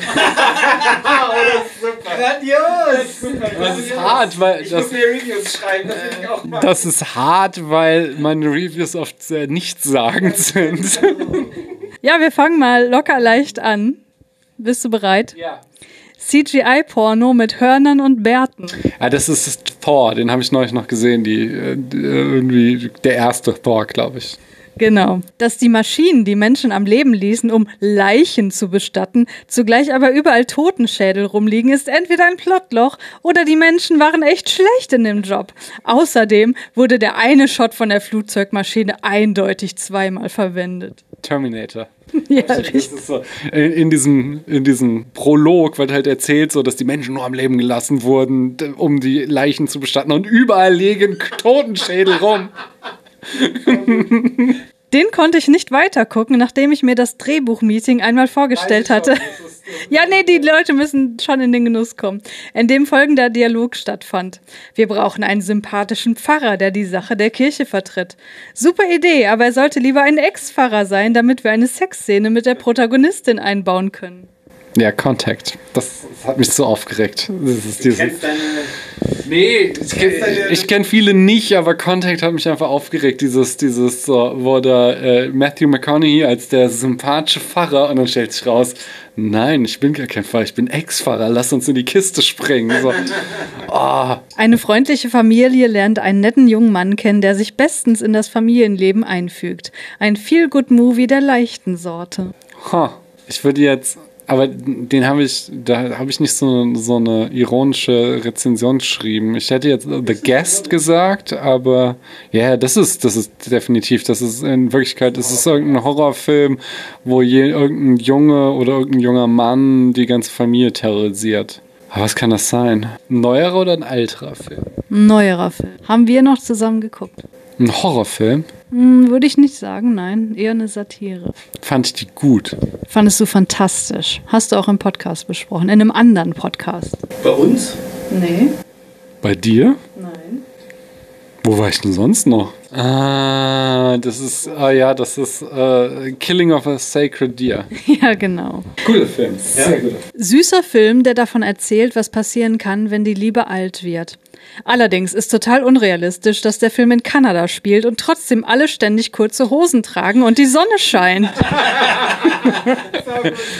Ich habe nicht den Hauch einer Ahnung, sorry. Take this waltz. Ah, okay. Das, ja. ja. Das ist ein schöner Film. Der Film hat mehr Probleme als Maiskörner an einem Kolben sind, aber mein absoluter Favorit ist es, der Film mehrmals versucht, Mais gruselig aussehen zu lassen. Und egal wie viel Horrormusik man unterlegt, wackelnde Maispflanzen sehen nun einmal nun wie wackelnde Maispflanzen aus. Children of the Corn. Diese immer der, der Mais wackelt. Ergreifende Dokumentation darüber, wie Michael Jordan nach seinem Baseball-Ausflug wieder anfing, Basketball zu spielen. Es ist ähm, hier Space Jam. Ja, genau. Das Leben eines Schuljungen geht in die Brüche, als er sich eine Hure bestellt.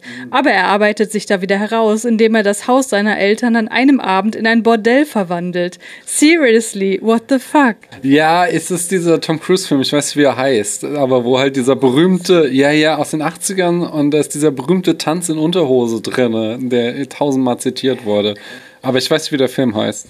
Risky Business. Launige Fish-out-of-water-Komödie über eine Gruppe StudentInnen, die auf einer Exkursion lernt, was für ein freundliches Land Schweden ist. Ah, das ist hier äh, auch großartiger Film, der, der ähm, Midsommer. Korrekt. Oh, den musst du gucken.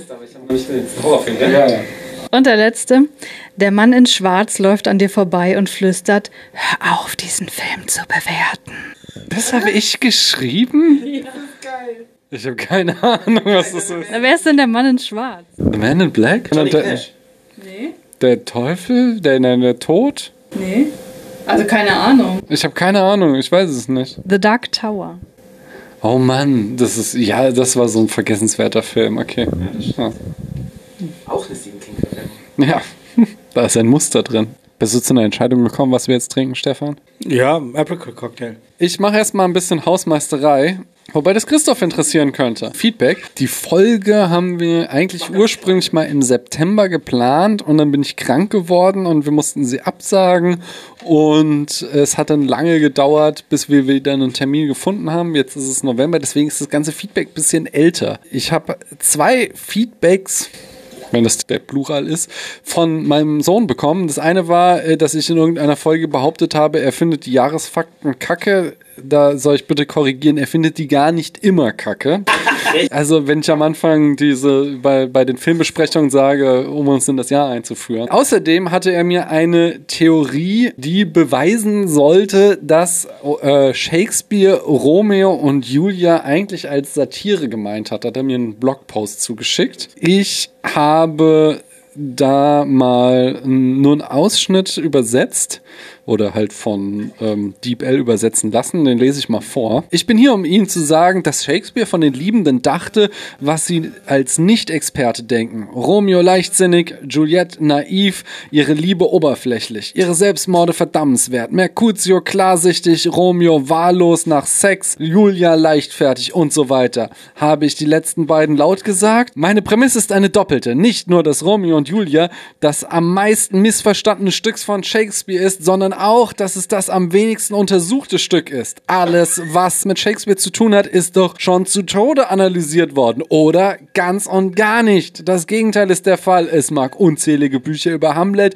Bücher äh, geben, aber Bücher über Romeo und Julia kann man an einer Hand abzählen. Und nur ein oder zwei sind lesenswert. welcher Welt lebt der? Exakt. Als ich diesen Absatz las, habe ich dann einfach mal Google Scholar angeschmissen und überprüft. Es gibt allein 121.000 Ergebnisse. Äh, Also nein, 121.000 wissenschaftliche Artikel zu Romeo und Juliet. Wenn ein Text schon im ersten Absatz einfach lügt, dann brauche ich ihn auch nicht weiterzulesen. Dann ist es einfach keine seriöse Quelle. Das habe ich auch meinem Kind schon so mitgegeben.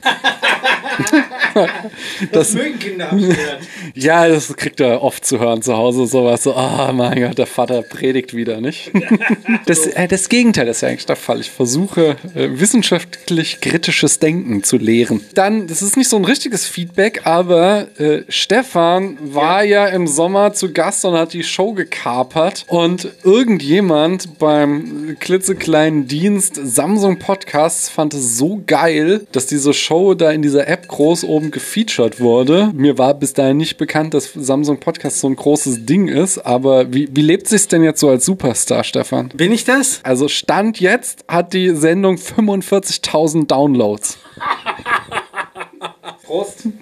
Gut, Von daher, genau, auf, auf Stefans Superstar-Status. Prost. Oh. Das ist ja mal was ganz anderes. So ein richtiger Christoph-Cocktail. Ja, das ist ein Apricot-Cocktail, ein ganz altmodischer Drink, also so von Anfang des 20. Jahrhunderts. Man könnte sagen, es ist so ein bisschen mit Martini verwandt. Es ist nämlich auch Gin äh, mit noch ein bisschen was dazu. Das bisschen was ist aber in diesem Fall nicht Wermut, sondern äh, Apricot Brandy, also ein Aprikosenlikör. Und dann, damit er nicht zu süß wird, noch ein paar Orange Bitters obendrauf. Und es soll so ein leichter, schon ein bisschen süßer, aber schon starker Drink sein. Von der Idee her ist es das gleich wie der Hunter, oder? Von der Idee her ist es gleich wie der Hunter, ja. ja. Hast du vollkommen recht. Also ist natürlich ein ganz anderer Drink, aber es ist halt ein Drink dieser Zeit. Das hat man halt gemacht zu dieser Zeit, weil die Destillation damals so schlecht war. ich habe nämlich Angst vor Apricot Brandy. Wir beide waren mal aus und da wollte ich, hatte ich irgendwie zum Abschluss des Abends mir noch in irgendeine kleine Bar um die Ecke ge gefallen und äh, ich dachte so, boah, jetzt als Absacker trinkst du noch einen Brandy Alexander, sowas mit Sahne und sowas. Und der hat mir halt diesen Brandy Alexander, der mit einem Weinbrand gemacht gehört, mit Apricot Brandy gemacht, mit einem Likör und dann Schokolikör oder was gehört dazu? Ja, Schokoladenlikör und Sahne. Und man, äh, also man konnte es einfach nicht trinken.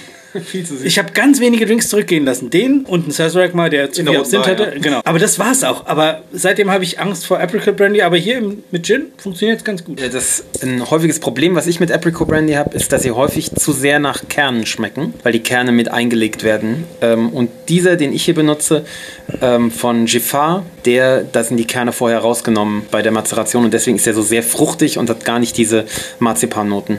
Ich finde, dieser Drink schmeckt wie ein Urlaub an der italienischen Riviera, ohne dass ich jemals da gewesen bin. Kann man so sehen. Ich habe Charts nachzuliefern. Und zwar Le Samurai, ist schon ein bisschen was her, landete auf Platz 49 und damit im oberen Drittel unserer Charts. Und dann habe ich mal wieder eine Frage von euch. Die habe ich von gutefragen.net, glaube ich, äh, jedenfalls dieser, dieser Fragen-Website geklaut. Die Frage lautet, entspannter Film zum Buffen? Moin! Hab im Moment echt üble Trennung zu verkraften und daher muss ich mich ein bisschen ablenken und entspannen. Hab schon ein paar Jays geraucht, weil Wochenende. Und mir gehen langsam die Filme aus. Ich kenne die typischen Kifferfilme leider schon und brauche was Entspanntes und vielleicht auch Lustiges. Könnt ihr dem guten Mann, der schon ein paar Jays geraucht hat, weil Wochenende, einen Tipp geben? Was sollte er gucken, was entspannt und lustig ist und ihm von seinem Liebeskummer ablenkt? The Dead Don't Die von Jim Jarmusch. Der ist super entspannt, wie alle Jim Jarmusch-Filme und dazu noch lustig. Also mega. Und hat halt nichts mit Liebe zu tun. Ist ja vielleicht auch für die Situation ganz gut. Aber ist der nicht zu deep für so einen Kiffer?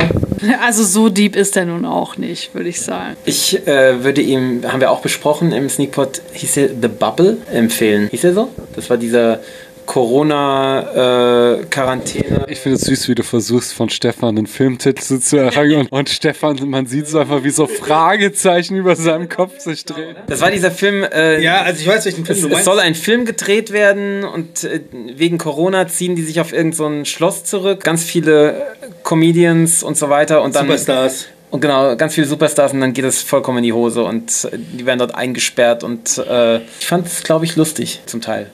Und ich glaube, für so einen Kiffer wäre das, glaube ich, wäre da was drin. Die bekiffen sich doch da sogar. Ja, das stimmt, stimmt. Ich, ich hatte irgendeine ganz andere Assoziation, eben als du es so vorgelesen hast. Mir kam als erstes sowas wie, wie Crank in den Kopf.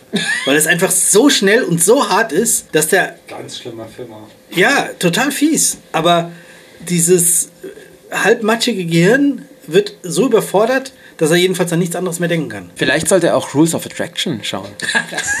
Das werden wir in der nächsten Folge dann wissen. Hier wird gespoilert. Der hat nämlich auch sowas äh, Verwaschenes zum Teil und, und also auch Verstörendes, wenn dann der, dass der Film plötzlich in die falsche Richtung läuft und die Musik und sowas. Ich glaube, Oh ja. wäre, Oh glaube ich, ja. nicht schlecht, wenn man bekifft ist. Aber wenn man den in diesem Mindset guckt, den er gerade beschrieben Oh da hat, kommt dann, dann da kommt aber schon Frauenhass Hass bei raus, oder? Könnte So, so, so ein Missverstand. Könnte passieren, ja. Tatsächlich. Gut, dann haben wir einen weiteren Menschen versaut. Äh, weswegen ich frage, wollt ihr ein Spiel mit mir spielen? Ja. Ja! Das Spiel habe ich von euch geklaut diesmal. Und zwar, als ihr damals die verschollenen Folgen vom Nerd Talk nachrezensiert habt, ist es die Rezension-Speed-Runde. Und ich habe hier lauter Filme und was, was kriegt ihr? 10 Sekunden pro Film? Sehr viel. Boah, aber da, da konnte ich, da konnte ich drüber, vorher drüber nachdenken. Ja, jetzt nicht. 10 Sekunden ist viel, dann machen wir 5. Also, Nein, 15 ist. Ich habe keine Ahnung, ob 10 Sekunden viel ist oder lang. Wir hatten, glaube ich, 15 bis 20. Und was müssen wir machen? Rezensieren, oder was? Mit denen jetzt weiter? Das sind 30. Ach, je. Äh, ja, ja, es es geht ja ganz schnell. Stefan, Christoph, Christiane immer. Machen wir nicht Nee, zusammen, ich, werfen ich, wir nicht ich alle mag ein. das Spiel ja nicht. Könnt ihr drei das nicht spielen und ich moderiere? Das können wir auch machen. Wir hätten gern Kurzrezensionen von euch, ne? Stefan, Sausage Party. Oh Gott, oh, ein fürchterlicher Film über so, so Zeichentrick-Würstchen in so einem. Auf keinen Fall gucken. Da, ganz fürchterlich, ganz schön schlimm. schlüpfrig natürlich. Super schlüpfrig, aber unangenehm schlüpfrig. Nicht lustig, nicht geistreich. Zwölfjährigen schlüpfrig. Christoph, die Verurteilten. Äh, ist das Shawshank Redemption? Ja, grandioser Film. Muss, muss man sehen. Ist halt äh, Nummer eins bei IMDb und zwar zu Recht. Kennt doch eh jeder. Daniel, Suicide Squad. Es ist ein Film, der sich selbst lustiger findet, als er wirklich ist und ein zerschnittenes Schrottstück. Warum kommt denn da kein Bing, Bing, Bing, Bing, Bing müsste jetzt kommen? The Big Short. Oh, das ist ein Film, den hasse ich. Oh, das ist hier. Wie heißt der? Adam, Adam McKay oder so? Alles, was der. an- Also, ich glaube, ich habe ihn. Ich glaube, ich habe ihn. Als wir ihn geschaut haben, fand ich ihn ganz. Fand ich ihn ganz okay. Aber mittlerweile, ich kann nichts mehr gucken, was der gemacht hat. Ich finde es so fürchterlich. Und dabei hat er vor ein paar Jahren mal so einen guten Podcast gemacht. Ah, fürchterlicher Typ. Ganz, ganz ekelhaft. Schluss! Der Marsianer. Ja, auch toller Film. Äh, hier Kartoffeln in Scheiße und allein auf einem fremden Planeten und der erste Pirat auf dem Mars. Fantastisch. Toller Film. Deadpool. Ja, Ryan Gosling spielt sich selbst, wie er nicht zu töten ist und lustige Sprüche macht. Nein, Ryan Reynolds, einer der Ryans halt. Also ein gut aussehender Typ, der irgendwie meint, lustig zu sein. Das waren doch schon längst zehn Minuten. Ich glaube, dieser Film heißt gar nicht so. Vielleicht doch. Minions. Minions? Haben wir mal. Den habe ich nie geschaut. Banana. Banana. Haben wir die, vielleicht habe ich, hab ich über die Minion-Kurzfilme gesprochen. Das sind nämlich die Lieblingsfilme von meiner Tochter. Die ist jetzt bald vier und die guckt die super gerne. Also diese Kurzfilme. Nicht alle, die gruselige nicht so gerne, aber die anderen. Aus! Aus! John Wick. Welcher denn? Ist egal, alle drei sind super. Ja, Keanu ist klasse und ist auch immer noch klasse. Und was soll man zu John Wick sagen? Ist äh, fantastisch, sieht fantastisch aus, super Choreografien. Ähm, Also wäre ich runder gewesen. Film. Prestige. Ja, ich sag nur irgendwie was? Erster Akt Aufbau, zweiter Akt äh, Ablenkung, dritter Akt äh, das Aufmachen und dann am Ende kommt die Prestige. Also keine Ahnung, Filme funktionieren wie Zauberstücke, verrät uns dieser Film. Ja, gut, das war eine Inhaltszusammenfassung, aber. Danke. Fifty Shades of Grey. Habe ich den gesehen und bewertet? Ich kann nichts dazu sagen. Ich kann, also wenn ich ihn gesehen habe, kann ich mich nicht daran erinnern. Also ist er nicht hängen geblieben. Vollkommen zu Recht. A Few Good Men. Du kannst die Wahrheit doch nicht vertragen. Fantastisch. Nichts ist so gut zitierbar wie dieser Film und äh, zu Recht ist einfach. Und nichts zitiere ich so häufig mit meiner Frau. Fantastischer Film. Warum kriege ich eigentlich immer nur die fantastischen Filme? Ich will auch mal einen haten. Mad Max Fury Road. Es ist das Minimum, was ein Actionfilm leisten muss, maximal geil dargestellt. Es ist ein zweistündiger Action-Orgasmus quasi, muss man gesehen haben. The Wolf of Wall Street. Äh, Leonardo DiCaprio dreht komplett. Ich mochte ihn damals, glaube ich. Ich habe auch, auch wieder so einen Film, wo ich Angst habe, ihn heute zu gucken, dass ich ihn heute nicht mehr mögen könnte. Aber ich meine, ich habe ihn damals richtig positiv besprochen, weil ich ihn irgendwie in einer Art cool fand. Chunking Express. Kriege ich jetzt bitte mal einen, den ich nicht mochte? Ich liebe Chunking Express. Ich habe früher immer zu meinem Geburtstag Ananas gegessen und bin joggen gegangen, vor allem an meinem 25. Geburtstag. Ich, ich bin groß geworden mit diesem Film. Das ist, der hat mich unheimlich geprägt als, als Jugendlicher. Ähm, aber auch den habe ich lange nicht gesehen. Ich weiß nicht, wie gut er gealtert ist. Ocean's 8. Ja, dieser Film hat nicht meine Kindheit zerstört. Es ist eine durchaus okayische Fortsetzung der Oceans-Reihe, diesmal halt mit Frauen, die die Met Gala überfallen. Ja, Punkt. Herr der Ringe, die Gefährten. Welcher war denn das? das ist der erste. Oh, den fand ich unfassbar langweilig. vollkommen. Der, die reiten da und dann läuft und dann wird einmal, einmal Kriegen noch gekämpft. das Geschenk und das Geschenk. Dann laufen sie noch da lang Oh. und dann taucht noch der auf und Öde. Oblivion. Ja, ist halt Scientology-Bullshit. Äh, sieht super aus, sieht toll nach, nach Apple-Gedöns aus, aber ist halt, wenn man es ein bisschen runter, also einen Schritt zurücktritt, ist es halt reine Scientology-Propaganda und deswegen schon auch gefährlich. The Woman in the Window. Oh Gott, den habe ich im Urlaub geguckt und ich habe ihn schon wieder vergessen. Das sagt eigentlich alles aus. Also irgendwie Amy Adams ist nicht ganz klar. Ich weiß, ich weiß echt nicht mehr die Pointe, ob der Mord echt geschehen ist oder sie sich nur eingebildet hat. Okay. Old Boy. sehr beeindruckend, hat mich wochenlang beschäftigt, der Film, glaube ich. War da schon Sneakpot, dass wir den ge geschaut haben? Es war einer der, einer der ganz frühen Filme, die wir im Sneakpot besprochen haben, aber mich sehr gefangen genommen hat, ja. Luca. Luca fand ich schön. Erstmal tolle Bilder. Cinque Terre ist das, dieser Cinque Terre-Film, gell? Und äh, mit so einer Trans-Geschichte schön erzählt in, in einer guten, ich weiß nicht, der, die Ente hat mich, aber ist gut, ist gut gemacht, gut gemeint und gut gemacht. Catch Me If You Can. Oh, der war sehr lustig. Habe ich wieder gesehen. Hält auch noch immer das, was er mal vor langer Zeit versprochen hat. Leo at its best, Spielberg at its best. Kann man nichts mit falsch machen. Da hast du aber spät gedrückt. Du hast so schnell geredet. Der große Gatsby. Ah, den fand ich schön. Der sah toll aus. Da gab es viel Champagner. Die Partys fand ich cool. Ich weiß nicht, ob ich ihn heute noch mag, aber ich hätte gern mal so eine Party besucht, glaube ich.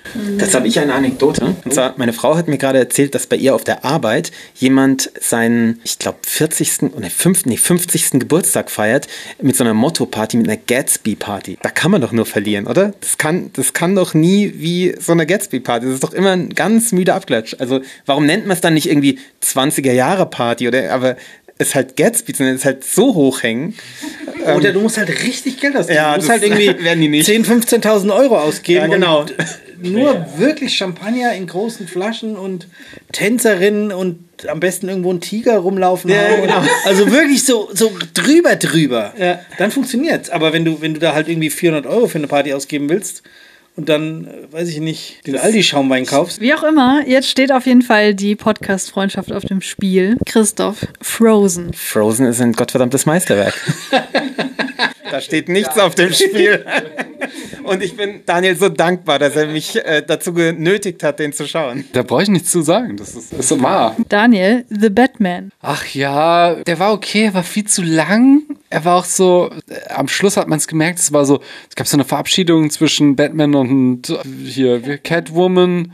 Und dann fahren sie noch mit dem Motorrad nebeneinander, dann machen sie noch so ein Rennen, dann halten sie nochmal an, dann guckt er ihr nochmal hinterher. So, und so ist der ganze Film. Der ist halt einfach jede einzelne Szene viel zu lang. Pitch Perfect. Ja, genau. Ich werde den jetzt nicht singen. Auch den habe ich ganz toll. Nee, wirklich nicht. Nicht oh. Lass dich nicht ablenken. Den habe ich auch Sag sehr, mal, sehr gut, Film. sehr, sehr gut Sag in Erinnerung. Unbedingt schauen, unbedingt schauen, unbedingt schauen. Der Gesang ist gut, die Witze fand ich auch sehr, sehr unter aller Sau teilweise. No Time to Die. Nicht der stärkste Bond, auch nicht der stärkste Bond dieses Bonds ähm, und ganz schlechte Chemie zwischen den Hauptdarstellern. Law Abiding Citizen. Oh fuck, das war so ein, so ein, wie heißt der, der Typ von Troja, der, der, nee, nein, nicht von Troja, nein, nein, nein, ich meine von 300, von 300, wie heißt der, der, der, Leonidas, wie heißt der? okay, da muss ich was sagen. Gerard Butler ist der absolute eklige Alt-Right-Terrorist und der Film ist sich die ganze Zeit nicht sicher, ob er das schlecht oder doch ziemlich cool findet, was er macht. Das war sehr, sehr widerlich. Vielleicht lieber morgen. Keine Erinnerung daran, dass ich den Film überhaupt gesehen habe. Das ist hier dieses uh, The Perks of Being a Wallflower. Coming-of-Age-Film, doch? Dann finde ich ihn toll. Dann ist ein super Film, auf jeden Fall angucken. Der ist bestimmt ganz toll. Oh, verdammt, doch, den habe ich. Den habe ich neulich erst mit meiner Frau wieder geguckt. Doch, der ist schön, der ist toll. A Star is Born. Das ist Lady Gaga, oder? Finde ich eine schöne Verfilmung. Ähm, ist ja ein Remake und ich finde die Chemie zwischen ihr und Bradley Cooper gut. Er ist tragisch, ich habe geweint und darum geht's am Ende. Prey. Meines Erachtens der beste äh, von allen ähm, Filmen. Wie, wie, wie heißt er denn? Wer ist er denn? Dings hier. Predator-Film, ja. Und das ist einfach eine richtig gute Idee gewesen und ein richtig guter Film. Und jetzt die letzte Aufgabe ist für euch alle drei Hamilton. There's a million things I haven't done. Nein, keine Ahnung. F fucking Meisterwerk. Braucht man nicht zu Bin ich sagen. sprachlos. Das ist wie. Also ich habe den ja noch nicht gesehen. Also ich habe ja. Wie lange seid ihr jetzt zusammen? Ich kann dazu was sagen. Und zwar, den gibt es ja jetzt irgendwie hier in Hamburg äh, auf Deutsch. Und ich habe so langsam angefühlt bei meiner Frau, ob das vielleicht was wäre, ja, und so. Und sie hat gesagt, mach du dir mal keine Gedanken darüber. Uh. Oh. Ich halt mit Kindern hin, das ist das Ding. Na, du zeigst den mir ja nicht. Ja, den, den schon mal. Ja, doch, das heißt. Auf Kauf dir, kauf, dir zu den, kauf dir zu den Pommes noch Cola und dann guck dir ihn noch. Der ist so unfassbar Der ist gut. So, gut. Unfassbar gut. So toll. Es haut einen weg. Gar keine Musicals. egal. Er hat nichts. Ist, äh, Du, du sagst, Christiane mag ja gar keinen und das, dahinter kannst du einfach sparen, weil es ist völlig egal, was man ihm. Hamilton liebt man, wenn man ein Herz hat. Das hab ich. Sehr schön. Ich habe da aber noch eine Frage und zwar, wollt ihr ein Spiel mit mir spielen? Ja, endlich ein Spiel. Und zwar ist das die Film-Zitate-Staffel. Und das Zitat, an dem wir hängen, es habt ihr noch nicht gehört, weil äh, das letzte hatte Jan, ja, das glaube ich tatsächlich, weil das ist wieder sowas, ich habe von dem Film noch nie mal was gehört. Das Zitat lautet, Why don't you come up sometime and see me? Ich kann euch sagen, die Rolle, die den Film, äh, die das sagt, ich kann euch die Schauspielerin sagen oder das Ja. Was wollt ihr hören? Die Schauspielerin, daran kann man wahrscheinlich auch das Jahr ablesen. Die Schauspielerin ist Mae West. Das war, glaube ich, so erste Hälfte des 20. Ne? Ich habe keinen Film mit ihr gesehen, ich weiß es. Ich glaube es auch nicht.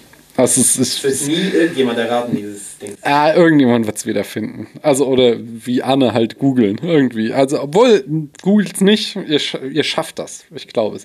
Aber das finde ich tatsächlich auch, dass es so angeblich so ein krass berühmtes Zitat sein soll. Anyway, schauen wir mal beim nächsten Mal, wer darauf kommt. Wir haben beschlossen, eben Stefan und ich, äh, dass wir noch zwei Rubriken machen und den Rest können wir auch verschieben. Nein! Eine Frage muss auf jeden Fall, Christoph muss die auf jeden Fall noch beantworten. Ja, genau, darum geht's jetzt. Die nächste Rubrik ist Bruce Revisited. Ich habe euch Fragen zugeschickt und da möchte ich Antworten haben. Und zwar die erste Frage, da bin ich sehr gespannt drauf, weil ihr wart beide maximal verwirrt und habt lange ü- überlegt, habe ich gehört. Nämlich die Frage lautet, welches Pärchen aus einem Film würdest du shippen? Shippen im Sinne von Parship. Das kennt man, diesen Begriff. Ja, die jungen, die jungen, hippen Leute von heute kennen diesen Begriff. Ja, aber wir kenn sind alte weiße Männer. Ich kenne den aber auch und ich bin 37. Mein Sohn sagte auch heute zu mir, manchmal denke ich, Christiane ist viel jünger als du, aber das liegt nur daran, dass sie so viel cooler ist.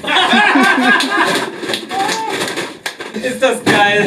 ja, also, Christoph, welches Pärchen aus seinem Film würdest du shippen? Fand ich echt schwierig, weil meistens werden ja eh irgendwelche ge- geschippt. Äh, ich habe jetzt ein bisschen gemogelt, muss ich sagen. Ich habe nämlich aus einer Serie ein Pärchen, äh, wo es mich immer geärgert hat, dass sie nicht richtig zusammengekommen sind. Und aus dieser Serie gibt es auch Filme. Ihr habt eine Vermutung wahrscheinlich, was es ist? Nein? TNG. Ja, genau. Beverly und Jean-Luc, finde ich, Ja. hätten immer zusammen sein. Das ist einfach, das ist eine Schande, dass die nicht zusammengekommen sind und dass die, dass es nur so angedeutet wurde, dass sie mal zusammen, also und in äh, irgendeiner Parallelzukunft, wo er dann der Ex-Mann ist von ihr und sie dieses fürchterlich hässliche, diese Pasteur fliegt. Also, die hätten zusammen sein sollen. Das, ja. Zwei Anmerkungen dazu. Wir haben jetzt kürzlich die Folge geguckt, wo sie sich mal offen gegenüber ihren Gefühlen waren, weil sie dieses, diesen im Ja. Chip hatten so und gehört haben, was der andere denkt. Und da dachte ich so, warum macht ihr es dann jetzt nicht einfach so? Hallo, er hat es doch gerade gesagt, dass er dafür bereit wäre, aber dann geht sie einfach und ich habe mich mega aufgeregt. Und zweiter Aspekt, in der ersten Staffel hatte ich ja die Fantheorie, dass Wesley Crusher der Ehe, der uneheliche Sohn von Jean-Luc Picard ist. So, wo, wo Daniel gesagt hat, nein, auf gar keinen Fall. Und dann habe ich das gegoogelt und du hast rausgefunden, Daniel. Sag mal, was du rausgefunden hast. Es war tatsächlich mal so geplant, also in Staffel 1 war das noch so, in, in der ähm, Serienbibel stand das noch so drin und sie haben die Idee nur später fallen lassen. Ja, mega, oder? Wundert mich nicht. Und äh, zu dem, was du gerade sagtest, warum machen sie das nicht? Warum haben sie es nicht gemacht? Genau sowas macht man bei DS9 dann. Das ist das Tolle an DS9, dass da das einfach gemacht wird. Zum Teil ein bisschen übertrieben, da am, am Ende war da jeder mit jedem zusammen. Spoiler. Egal. Aber ja, freu dich auf DS9. Auch Kira mit äh, Dr. Bashir. Nein. Ja, äh, aber Kira und Begier halt, ist nicht von ungefähr, dass du das nennst, oder? Weil die waren halt, die waren halt wirklich zusammen. In, echt? in echt, die waren verheiratet und haben ein Kind.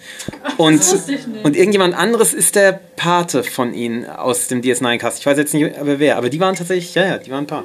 Was war mir auch nicht klar. Ich weiß, dass das. Ah, nee, ich spo- spoiler noch nichts da passiert. Wen würdest du schippen? Mir fällt es ja dann total schwer, sich mir zu überlegen. Also ich bin ja auch eben schon wieder gescheitert bei, bei den Treppengeschichten. Ich habe oft den Eindruck, dass es bei so, so Buddy-Komödien, das müssen nicht mal zwei, zwei Männer oder auch so diese, diese Police-Komödien und so, wenn es da mal am Schluss plötzlich so einen Dreh gibt, dass, dass Paare zusammenkommen, die da nicht zusammengehören. Also entweder die beiden Cops, was natürlich sehr modern wäre, aber auch so, so andere Sachen. Also ich finde so, dass, dass da nochmal so ein Dreh kommt.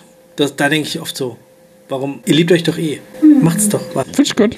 Du hast die Frage schon mal beantwortet, von daher kann ich sie nicht stellen. Aber Christian kriegt nachher eine eigene Frage. Stattdessen, äh, Christoph, beantworte du mir doch nochmal, welches Paar hätte nicht zusammenkommen sollen? Also erstmal habe ich da an so toxische Beziehungen gedacht, wie zum Beispiel Fifty Shades, obwohl es zu naheliegend ist. Ich habe dann überlegt, wer hatte eine ganz schlechte Chemie. Ich habe es vorhin schon mal angesprochen. Und da ist für mich einfach James Bond und Lea Seydoux war einfach eine Katastrophe. Einmal, weil einfach der Altersunterschied zu groß war und auch, weil sie, da war halt null Chemie. Also das war, habe ich denen nicht abgenommen, in keiner Minute. Deswegen die beiden. Äh, Darth Vader und Padme. Gut, es würde das, ganze Franchise kaputt machen, aber Episode 3 gespoilert? nee. Nee, ich nicht. Wir sind im Spätfilm, da darf man spoilern. Ach so. Und ich finde es auch in Dirty Dancing problematisch, dass Patrick Swayze mit der äh, 16-jährigen, wie auch immer sie heißt, Baby, mein Baby gehört zu mir, zusammenkommt. Also nicht nur ist er unglaublich viel älter als sie, und er ist ein Tanzlehrer. Und wir wissen ja alle, wie Tanzlehrer so sind. Ja, aber das gehört doch dazu, dass ihm genau das vorgeworfen wird oder unterstellt wird. Und aber, Ja, aber- aber du hast recht, es ist schlimm. Keine Frage. Ja, vor allen Dingen, es wird halt nicht eingeordnet. Also irgendwie der Vater ist dagegen und alle anderen finden es cool. Wie findest du es? Im Universum dieses Films hat mich das nicht gestört, zumal er sich ja als ein guter herausgestellt hat, der sich dafür eingesetzt hat, dass seine Bekannte eine Abtreibung kriegt. Und sie hat eine Wassermelone getragen. Christoph, welches Genre schaust du denn am liebsten? Warte, ich habe das alles vor Monaten aufgeschrieben. Ich weiß das doch nicht mehr. Machen wir mal kurze Pause, während wir jetzt anstoßen und uns Stefan erklärt, was wir hier trinken. Wir trinken eine Margarita auf vielfachen Wunsch einer einzelnen Dame. Es ist, glaube ich, die erste Margarita, die ich mache seit acht Jahren oder so. Tequila, Orangenlikör, ein bisschen Zitronensaft und ich habe auch eine Spur Zucker ergänzt. Ich hätte noch ein bisschen Salz reinmachen, glaube ich. Eigentlich schon, ja. An Rand gehört Salz. Und eigentlich gehört es in ein Margarita-Glas, denn die Margarita ist eine der Drinks, die äh, ein ganz spezielles Glas hat, was eben definiert ist für diesen Drink. Das ist dieses, was man kennt, was so wie ein Sombrero umgekehrt ist. Möchte noch jemand Salz? Unbedingt. Ah, okay. Du hast Salz als Wasser? Ja, du auch? Ja, bitte. Ein Tropfen reicht. 20-prozentige Salz. Christoph, welches Genre schaust du am liebsten? Ich schaue gern Dystopien und ich schaue gern Schlamm und Leder. Warum? Was ist das Großartige an diesen Genres? Ich empfinde sie als eskapistisch Also ich empfinde sie auch als meiner Realität fern. Ich hoffe, dass es so ist. Und kann deswegen dort sehr viel annehmen, was ich da sehe. Ist ja oft sehr, ist ja beides oft sehr gewaltsam, aber es ist eben eine Gewalt, die ich mir gut antun kann, weil sie eben, ja, weil es fiktiv ist in irgendeiner Form. Bei Schlamm und Leder ist es ja häufig so mit so einem historischen Beigeschmack, aber ist, in der Regel ist es ja auch 90% fiktiv. Und das ist einfach so, ja, ein Märchen. Im Endeffekt düstere Märchen, könnte man sagen. Ist beides eigentlich. Schöne Antwort. Ich finde das ganz interessant, was du sagst, weil ich war jetzt kürzlich, wie gesagt, in dem Futo 2 Podcast, die Folge ist noch nicht draußen, da haben wir über Idiocracy gesprochen und über Fahrenheit äh, 451. Ist ja auch eine Dystopie. Und da äh, hatte ich, äh, wurde mir auch die Frage gestellt, warum finde ich das so gut? Warum mag ich Dystopien? Und ich habe halt gesagt, so, ja, ich weiß nicht, irgendwie fühle ich mich da wohl, irgendwie hat das was Gemütliches, ja, weil es ja total ja, irrational ja. ist, aber nee, ich finde das cool, dass dir das auch so geht. Könnt ihr das nachvollziehen? Total. Auf jeden Fall, also ich gerade diesen, äh, ich finde Gewalt immer dann äh, schlimm, wenn sie halt sehr dicht an mir dran ist, also sehr mhm. realistisch im Sinne von, das könnte mir oder Menschen, die ich mag, auch passieren dann finde ich es oft unerträglich anzuschauen und, und kann sowas gar nicht gut sehen. Aber gerade auch so diese, auch in dystopischen Szenarien, dadurch, dass sie so weit weg sind und so Gedankenräume eröffnen, kann ich ja eure Gedanken sehr gut nachvollziehen. Wir haben neulich äh, den 50er Jahre Kurzfilm äh, gesehen, ähm, Ad Döder et Barn. Das war so ein schwedischer Film, der äh, im Endeffekt zu Verkehrssicherheit äh, mhm. aufrufen sollte. Und es geht nur darum, dass ein, ein Kind zufällig überfahren wird. Und so schrecklich. Der war wirklich schrecklich. Also es war, das ging mir richtig nahe. Es geht mir immer noch richtig nahe, ähm, weil das eben viel näher dran ist an uns. Mhm. Und da ist es viel leichter, wenn irgendwelche Term Terminator äh, irgendwie die eine dystopische, postapokalyptische Landschaft durchziehen und Leute zertreten, äh, ist viel leichter anzunehmen und eben, wie du sagst, kuscheliger irgendwie, gell? Mhm. Obwohl es natürlich total pervers ist, das so zu bezeichnen, aber ja. Dein Lieblingsgenre? Mein Lieblingsgenre, das Coming of Age, natürlich. Natürlich, aber ich gucke auch gerne so Krimi-Thriller-Zeugs. Ja, und wenn ich mit dir rede, natürlich Film Noir. Was ist das Gute an Coming of Age? Das erzählt von der Jugend, die ich nie hatte. Sei doch immer. Was für ein Quatsch. Ja, ist doch so. Ja, das ist so. Ja, Coming-of-Age-Filme, das sind ja Filme über Jugend, die irgendwie was Besonderes haben. Und die eigene Jugend ist ja dann doch irgendwie ziemlich normal und langweilig gewesen. Ich war auf keiner Highschool. Ich war auch nie auf Partys und so. Ich habe nie eine Wassermelone getragen. ich war auf keiner Highschool, aber ich war auf Partys und ich habe bestimmt Wassermelonen getragen. Und ihr habt mit dem Tanzlehrer angebandelt. Okay, schon klar.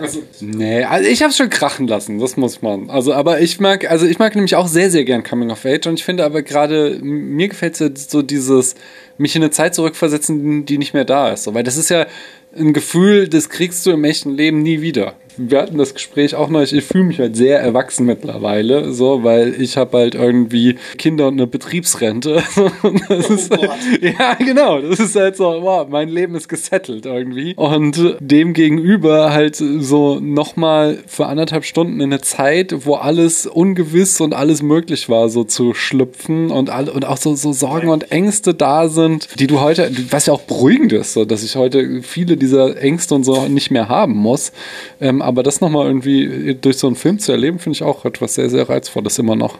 Also ich kann nicht mehr mit äh, Coming of Age. Es gibt ein paar, die ich gut finde, aber meistens habe ich die Fühlung verloren. Also ich habe so das Gefühl häufig, so, so ähnlich wie bei Romeo und Julia, was wir neulich gesehen haben, so dass ich mir denke, so, das ist doch banal, eure Probleme sind banal. Mhm. Äh, hört doch auf, hört doch auf mit dem Quatsch. Es ist, äh, es ist mir, deswegen, ich kann mich da nicht mehr richtig reindenken. Also, und will es auch nicht mehr. Also, ich finde es auch schön, so äh, Leute dabei zu beobachten, wie sie Probleme haben, die vermeintlich banal sind, aber bei denen man weiß, so, die Scheiße der Welt haben sie noch nicht erlebt. Klingt jetzt ein bisschen wie Jack Nicholson, der sagt, ich frühstücke jeden Tag zwei Kilometer vom, oder ich weiß nicht, irgendeiner Dings vom Feind und sie kommen hierher mit ihrer schwulen weißen Uniform und wollen mir erzählen, bla bla bla und so weiter.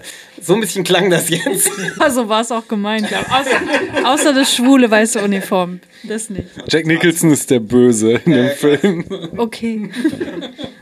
Christiane, jetzt habe ich mal eine Frage an dich, weil Christiane hat, hat, fast schon alle Fragen beantwortet und deswegen auch alle Fragen, die ich für euch ausgesucht hatte. Und deswegen habe ich eine Bonusfrage für Christiane und zwar, was verabscheust du in Filmen am meisten? Also mein erster Impuls war, wenn Filme mich als Zuschauerin nicht ernst nehmen, aber dann habe ich darüber nachgedacht und habe festgestellt, nee, das verabscheue ich gar nicht so sehr. Das kann ein Film vielleicht ein bisschen abwerten, aber das ist nicht so furchtbar. Aber richtig furchtbar, was so ein Film so auf unter zwei Sterne auf Letterbox treibt, ist, wenn der Film aktiv diskriminiert. Also wenn er aktiv Rassismus reproduziert oder Sexismus oder andere Ismen, ohne dass es irgendwie kontextualisiert wird oder ohne dass der Film das in irgendeiner Weise erfordert. Also das ist jetzt das Mindestmaß, dass er irgendwas darüber aussagen möchte, sondern wenn es einfach nur da ist, so unkommentiert, das finde ich total scheiße. Kann ich nachvollziehen. Hinter der Bar wird auch genickt. Nickt ihr auch, wenn ich euch frage, was ist euer Lieblingsmonster? Ich, äh, mir fiel es auch schwer. Das äh, einzige Monster, was ich richtig gerne mochte,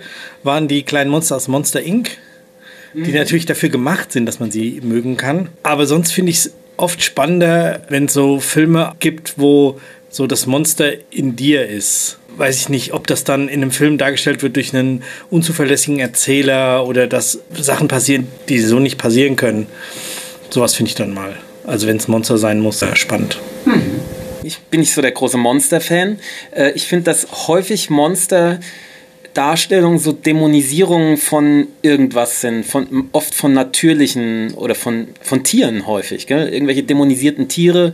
Und da habe ich irgendwie ein Problem mit, weil es halt dann sehr flach, sehr einseitig und äh, was soll mir das sagen? Ne? Es soll mir im Endeffekt, häufig sagt es mir, äh, irgendwas ist böse, was aber eigentlich Quatsch ist. Was ich spannender finde, ist, wenn solche Monster dargestellt werden, die quasi objektiv irgendwelche Eigenschaften haben, die sie, die es ihnen unmöglich machen, in einer Gesellschaft zu leben. Ja? Also ein Raubtier kann ja in einer Raubtiergesellschaft leben. Ja? Das ist ja eigentlich nicht das Problem. Ein Tiger ist ja kein Monster, sondern ist nur ein Monster, wenn er halt in der Grundschule auftaucht. Und wenn du dann einen jemanden hast oder ein Wesen hast, was eben so Monstereigenschaften hat und dann trotzdem damit zurechtkommt oder trotzdem damit daraus irgendwas Gutes macht und daraus irgendwas macht. Und da fällt mir spontan ein Elsa aus Frozen. Denn die ist ja ein Monster, ganz objektiv, und arbeitet ja am Anfang damit, dass sie sich halt zurückzieht von der Welt und dann aber lernt, auch mit der Welt zu interagieren, obwohl sie diese Monstereigenschaften hat. Ich würde wahrscheinlich nicht damit mitgehen, dass sie ein Monster ist, sondern dass die Welt sie als solches betrachtet, aber äh, trotzdem finde ich es eine sehr gute Antwort. Kannst du auch mit so wirklichen Monstern nichts anfangen, wenn sie metaphorisch offensichtlich für was anderes stehen, wie Godzilla beispielsweise für die Atomkraft? Hm,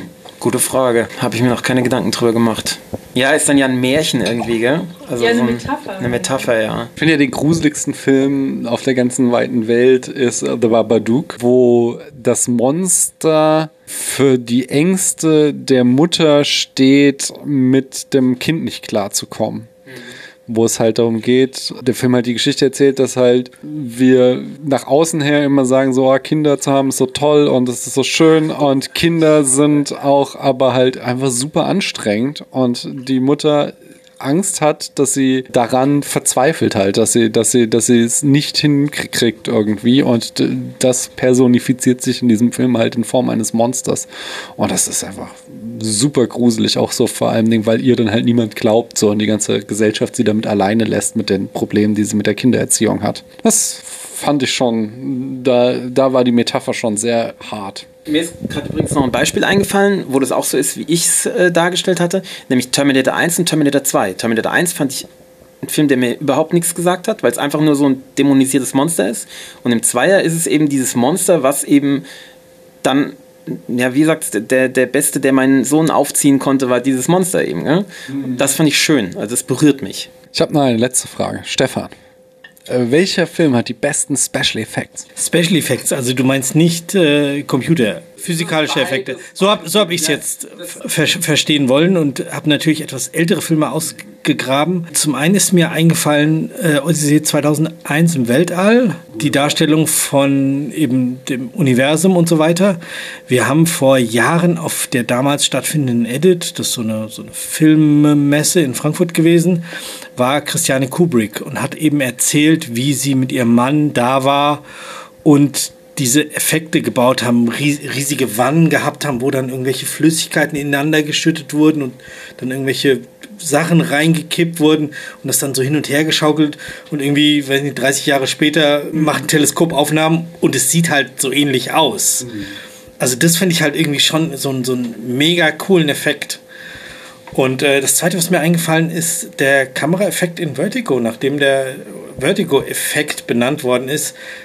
Natürlich holt es jetzt keinem mehr hinterm Ofen vor. Selbst, also wenn er gut gemacht ist, funktioniert er auch noch ganz gut. Aber ich finde, mit dem damaligen Auge betrachtet, ist es so schockierend und so schwindlig machend, also ein Vertigo erzeugend, ähm, finde ich sehr beeindruckend nach wie vor.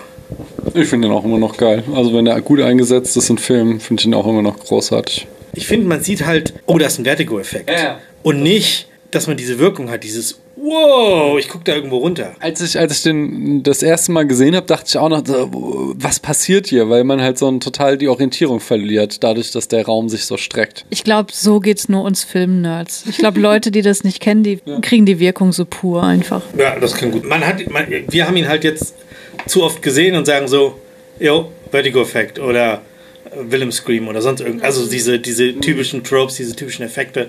So, ah ja, haben wir abgehakt, gut, kennen wir. Und nicht die Wirkung. Was ist denn deiner Meinung nach der beste, äh, was habe ich gesagt? Der Film, Film, der beste Film mit Special Effects? Nein. Welcher Film hat deiner Meinung nach die besten Special Effects? Ihr habt mich überzeugt, der Vertigo-Effekt.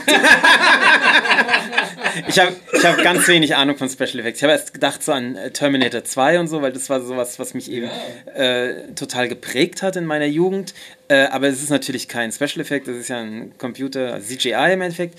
Äh, und CGI gibt es ja haufenweise, da kann man ja, braucht man ja nicht anfangen und nicht aufhören. Gell? Jeder Marvel-Film was, wo der Stefan und ich dann noch drüber gesprochen haben, was schon auch stimmt, also die TNG Special Effects, und zwar die Special Effects, äh, die sind schon auch eine Erwähnung wert. Gell? Also vor allem, wenn man da so ein bisschen Background-Informationen sich holt, wie das gemacht wurde, als zum Beispiel dieses, ähm, dieser Beam-Effekt, ja, da haben sie irgendwie irgendwas, was völlig abgefahren ist. Ich, ich krieg's mir zusammen, irgendwas mit Glitzerfolie und, und allem möglichen und dann irgendwie halb abgefilmt und nochmal dreimal durch den Wolf gedreht und so. Doppelt belichtet. Ja, ja, oder sowas. Ja. Na, voll, vollkommen absurd. Und das sind wirklich, weil sie halt kein Geld hatten, es sind coole Effekte gemacht worden, die ja auch ikonisch sind.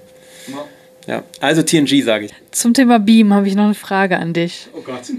Es gibt ja unterschiedliche Beam-Effekte je nach äh, Spezies, ne? Und Je nach Generation. ja, okay, das kann ich noch nicht so beurteilen. Beamen von Vulkaniern sieht anders aus als von, von Klingonen etc. Ja. So, und ich spreche jetzt vom Beam von der Föderation, ja?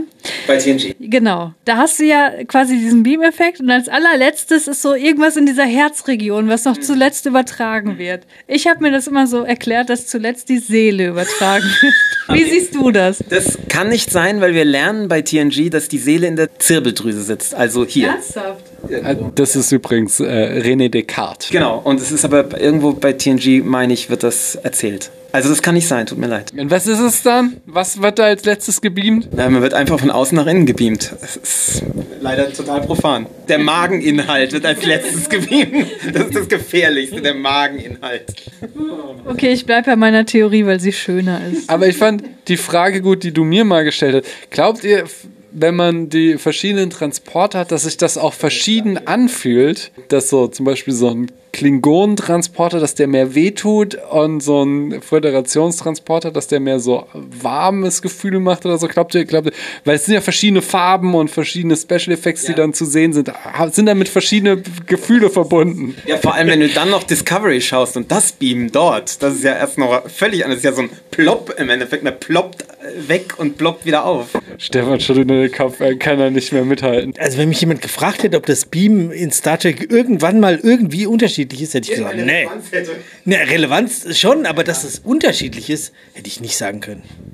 Also ehrlich gesagt ist meine Theorie auch schon widerlegt worden, als irgendwann mal irgendwelche Geräte gebeamt wurden, war das nämlich auch so, dass in der Mitte irgendwas zu. Und da dachte ich schon, okay, an meiner Theorie ist nicht so viel dran, aber ich will trotzdem daran festhalten. Also ich, ja, um auf deine Frage zurückzukommen, ich bin mir sicher, dass es unterschiedlich sich anfühlt. Sehr gut. Hier, ich bin ja, seitdem du mir Fragen geschickt hast oder mir Fragen gestellt hast im Sommer, da bin ich immer noch dabei, die besten Erotismusfilme äh, rauszufinden.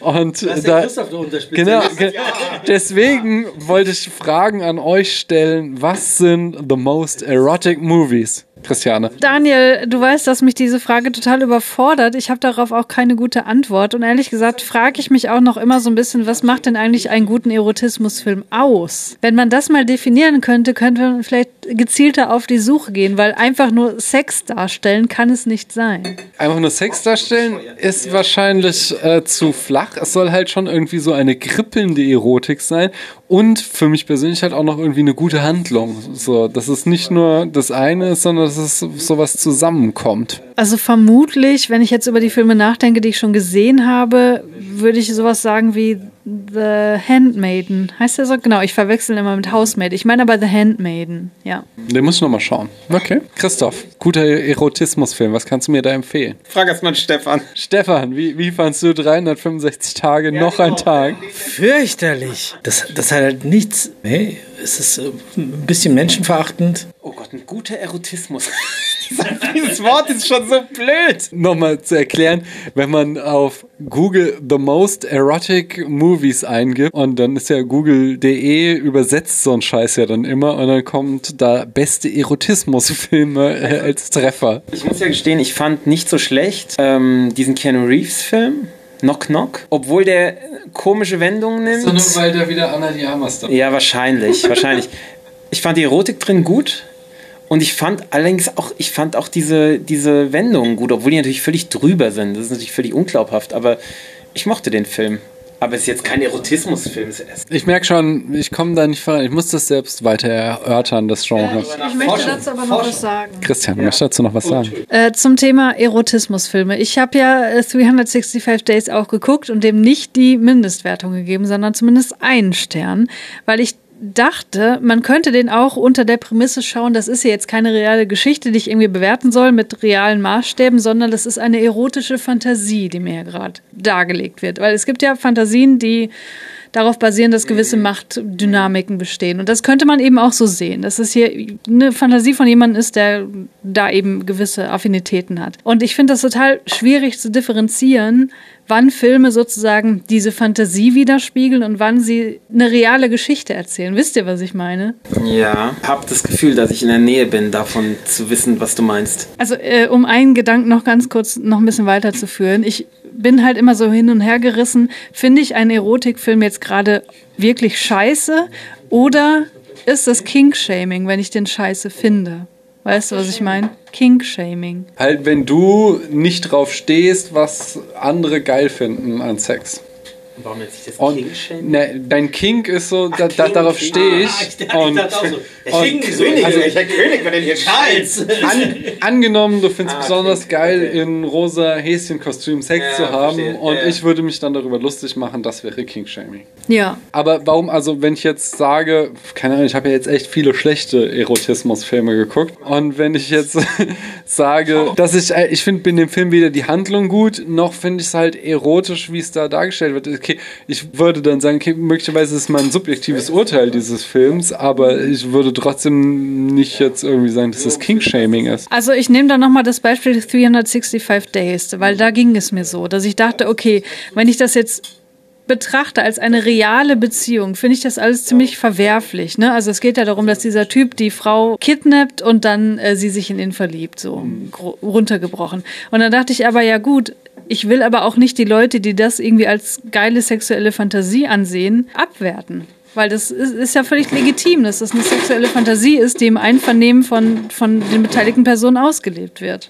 Weißt du, wie ich meine? Also jetzt nicht ne, ein reales Kidnappen, sondern dass man das spielt. So, davon rede ich jetzt gerade. Und solche Leute könnten natürlich möglicherweise diesen Film auch anregend finden. Und das will ich halt nicht abwerten. Verstehe ich.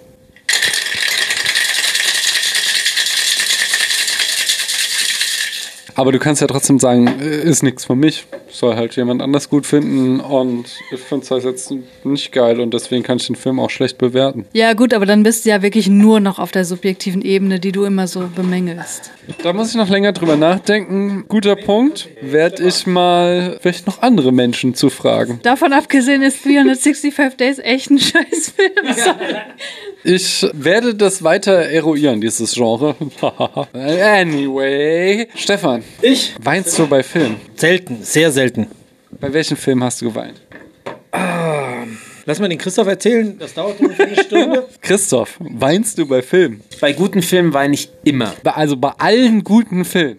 Bei Filmen, die mich berühren. Und ich finde, ich erwarte von einem Film, dass er mich berührt und dann weine ich. Und ich, ich weine, ich, also ich bin einfach unheimlich nah am Wasser gebaut. Ähm, aber ich weine ganz regelmäßig bei Filmen, ja. Finde ich gut. Hast du bei Big Lebowski geweint? Der hat mich nicht berührt. Aber ist auch 20 Jahre her, Ich glaube, er ist auch nicht zum Berühren gemacht, aber ich finde es einen guten Film. Christiane, weinst du bei Filmen? Ja, auf jeden Fall. Auf jeden, bei jedem Film. Nein, natürlich nicht. Also auch bei Filmen, die mich berühren, in positiver oder negativer Art und Weise. Also wenn ich total mitgenommen bin, weil es also so traurig ist, dann heule ich wirklich äh, Rotz und Wasser, so dass ich mir auch zwischendurch die Nase putzen muss. Aber es gibt auch Filme, die mich irgendwie einfach nur berühren, weil es gerade irgendwie so fantastisch ist, was gerade passiert. Dann rollen mir eher so einzelne Tränen über die Wangen. Bonusfrage: Glaubst du, du wirst beim Citizen Kane der Weihnachtsfilme weinen? Nein. Und das andere, kennst du die Situation, die ich manchmal habe, dass ich weinen muss, aber zugleich spüre, dass ich gerade vollkommen manipuliert werde von diesem Film und es mich aufregt, dass er mich halt jetzt gerade zum Weinen bringt, obwohl ich ja es gar nicht möchte. Kenne ich ja. Dann weine ich, denke, scheiß Film, fick dich und heule weiter. Ja, genau. Geht mir genauso. Mein Vater hat irgendwann mal zu mir gesagt, vor sehr langer Zeit, und mein Vater ist eigentlich so ein alter weißer Mann, schon seit Geburt, ähm, der hat irgendwann zu mir gesagt, dass es total okay ist, bei Filmen zu weinen, obwohl mein Vater echt keine Erfahrung hat mit Filmen, aber egal, weil diese Filme so gemacht sind, dass man da weint. Und wenn die gut gemacht sind, ist es auch okay zu weinen, weil die genau das bezwecken sollen. Und äh, also da hat er recht. Weil wenn die halt gut gemacht sind, dann ist es auch okay zu weinen. Ja, nice. Möchtest du noch zwei Cent dazu äußern? Nee. Cheers. Mein Vater hat früher immer aufgesetzter gemacht. So, so Früchte mit irgendwie Alkohol. Das war halt so, so ein Likör, den er selbst gemacht hat. Und das wurde traditionell aus genau solchen Gläsern serviert. Ja, und wenn, die, genau richtig. und wenn die eisgekühlt sind, dadurch, dass sie so ein dickes Glas haben, halten die auch schön die Temperatur. Boah, das ist geil. Ja, das ist wirklich. Eigentlich ein äh, relativ Standard Gin Sour mit Süßung Holunderblütenlikör Saint-Germain in dieser wunderschönen Flasche hier, Art Deco Flasche und äh, dann noch ein Hauch ähm, Absinth in die Flüssigkeit rein, aber wirklich nur so ein Hauch. Ganz wenig nur, weil das äh, Absinth macht alles tot. Und ganz am Ende habe ich noch Absinth drüber gesprüht. Also ich habe das beobachtet, während ich hier gerade geredet habe. und Es sah aus wie Miraculix, der den Zaubertrank zubereitet, was da so alles in diesen Tumbler reingegangen ist. Nee, nicht Tumbler, sondern äh, Boston Shaker. Stefan, was ist denn das Gegenteil von einem Busfilm? Was denn Busfilm? Pass auf, in der Wendeltreppe haben wir eine Dimension, die geht von Patterson bis Ben Hur. Und diese Dimension beschreibt die Monumentalität. Also Patterson ist wirklich null monumental, quasi schon im Minusbereich. Patterson, äh, Jim Jarmusch-Film. fan über einen Busfilm. Ja, also Patterson ist der Busfilm und Ben Hur ist eben. Bezieht sich auf Speed. Nein! Und Ben Hur ist das Maximum an Monumentalität. Und was ist das Gegenteil von einem Busfilm? So ein super monumentaler. Ja, wir brauchen ja jetzt schon irgendeinen Gegenstand, der das ausdrückt. Ein, ein, Wagenrennfilm. Da sind wir ja auch äh, immer noch im, im äh, Mobilitätsbereich, nicht wahr? Busfilm und Wagenrennfilm? Du siehst noch skeptisch aus. Ah, doch, doch. Bus und Kriegswagen. Busfilm und Busfilm und Chariotfilm. Ja, kann mitarbeiten. Sehr schön. Gut, dass wir das ein für alle Mal geklärt haben. Eure Entscheidungslust muss ich jetzt auch nochmal im vorletzten, in der vorletzten Rubrik heute Abend in Anspruch nehmen. Schon. Wir haben, Kurz vor eins. das, wir haben schon die vorletzte. es sind, geht doch jetzt ganz schnell. Die, das jetzt eben gerade, während wir hier sitzen, kam auf Twitter von Nujum die Anmerkung, dass das die lustigste Rubrik in der letzten Folge war. Und, du deswegen bis 1 Uhr nachts müsst auf. ihr jetzt da richtig glänzen. Und zwar ist das die Rubrik Das Feuilleton fragt und Stefan, Christoph und Christiane antworten. Also ich habe wieder Fragen aus dem Feuilleton und dem Boulevard herausgesucht. Ihr werdet nicht erfahren, was woher kommt. Und ihr müsst in euch den Angry Old White Feuilleton Man channeln und mit einer Gewissheit, dass ihr immer die richtige Antwort geben könnt, diese Fragen beantworten. Seid ihr bereit dazu? Ja. Kein bisschen. Kein bisschen. Dann fange ich trotzdem mit dir an. Erlöser oder ungelenker Kapitän? Auf jeden Fall der Kapitän. Mit meinem Bart Kapitän. Das ist genau so möchte ich das hören. Das ist Perfekt. Wie bringe ich neuen Schwung in die Partnerschaft? Mit nichts, was wir in 365 äh, Tagen gelernt haben. Perfekte Antwort. Wo verteidigt Deutschland seine Freiheit? An der Wursttheke. Alternative zum Dirndl? Die Leggings. Was für einen Preis haben diese Autoren gezahlt? Mit ihrer Seele. Ist eine Affäre ein Trennungsgrund? Nein. Kam mir viel zu zögerlich. Ich muss mal ein bisschen mehr Energie. Überlegt, äh, ich habe gerade überlegt, welche Art von Affäre denn? Ich habe gerade so an alle möglichen Staatsaffären gedacht. Und auch wenn der Nachbar eine Affäre mit der anderen Nachbarin hat, ist mir das eigentlich ziemlich egal. Braucht der RBB einen Erlöser? Unbedingt. Demisexuell, was bedeutet es wirklich? Was sind die Anzeichen? Das heißt, wenn man nur zu sexuellen Handlungen in der Lage ist, wenn man auch was gefühlt dabei. Und was sind die Anzeichen? Dass man nicht so viele sexuelle Handlungen spontan eingeht. Boah, was, was, was ich im, im, im Spätfilm immer lerne, wenn die Christiane dabei ist, unglaublich. Ich habe eine Frage an dich. Mir hat ein Klaps nicht geschadet. Ich habe keinen gekriegt. Nicht mal zu zitieren, ich befürchte, diese Rubrik ist kein Podcast. Gold. Doch, ist sie, definitiv. Kann die Blitzdiät wirklich funktionieren? Bei mir hat's nicht. Kann der Arbeitgeber Beschäftigte zwingen, sich der Gender-Ideologie zu unterwerfen? Ja, hoffentlich. Was steckt hinter dem Sextrend Cuckolding? Was für ein Ding? Kakaoling. Das ist geil. Christiane, möchtest du es uns erzählen? Also pass auf, man hat ein, ich nehme jetzt mal heterosexuelles Paar und der, äh, die Frau geht mit einem, also macht, äh, also schläft mit einem anderen Typen und der Partner schaut zu und wird, wird gedemütigt. Lehrer, die sich privat außerhalb des Unterrichts mit Schülern treffen, was sagt ihr dazu? Klingt nach Dirty Dancing. Brauchen wir eine Übergewinnsteuer? Boah, hast du noch eine spannendere Frage? Freundin ist sehr schüchtern und versteckt sich immer hinter mir. Ja. ich bin ja breit genug. Wer braucht eigentlich Badeanzüge? Bei mir wäre es nicht schlecht, glaube ich. Wo ist Paul Ronsheimer? Wer ist das bitte? Ich glaube, der ist, der ist äh, auf Fidschi. Das ist dieser Kriegsberichterstatter von der Bild. Trennung manifestieren? Ja, auf jeden Fall. Ernsthaft? Nein.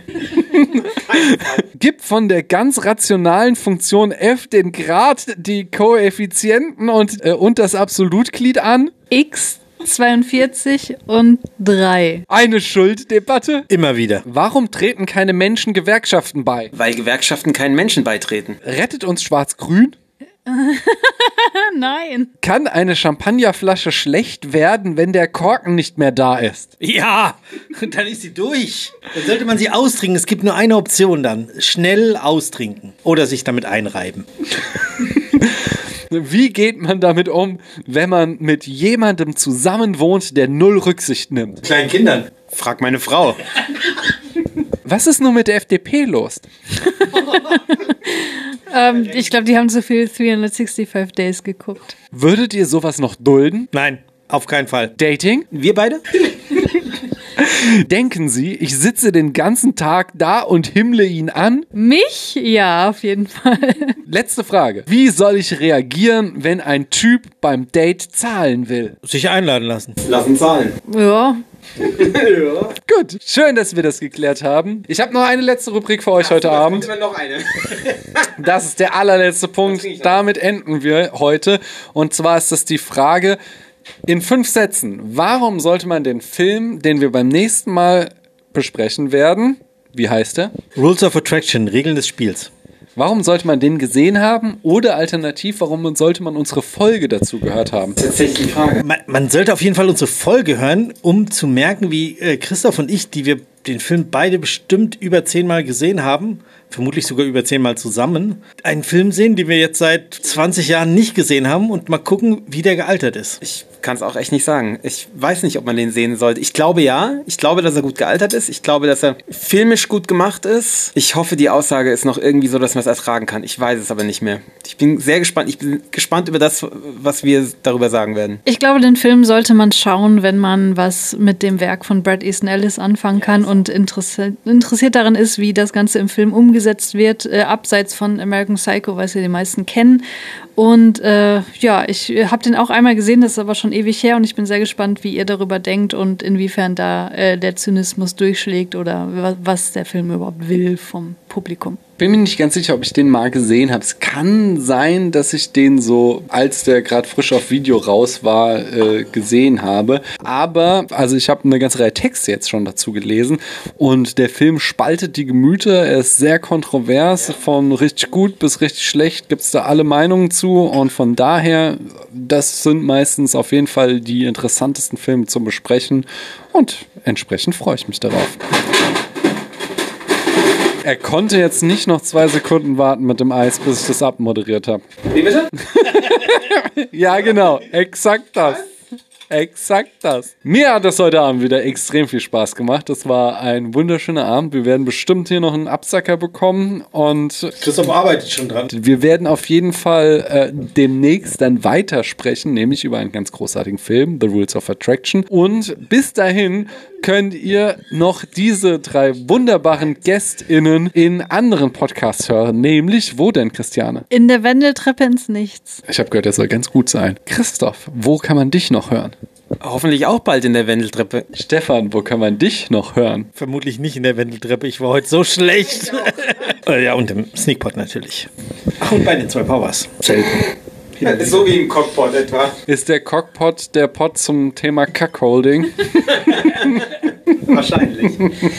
Na dann, ich sage nochmal vielen Dank, dass ihr hier wart, dass ich hier sein durfte, dass wir hier heute Abend einen lustigen Abend hatten und euch da draußen vielen Dank, dass ihr bis hierhin zugehört habt. Tschüss. Tschüss. Tschüss.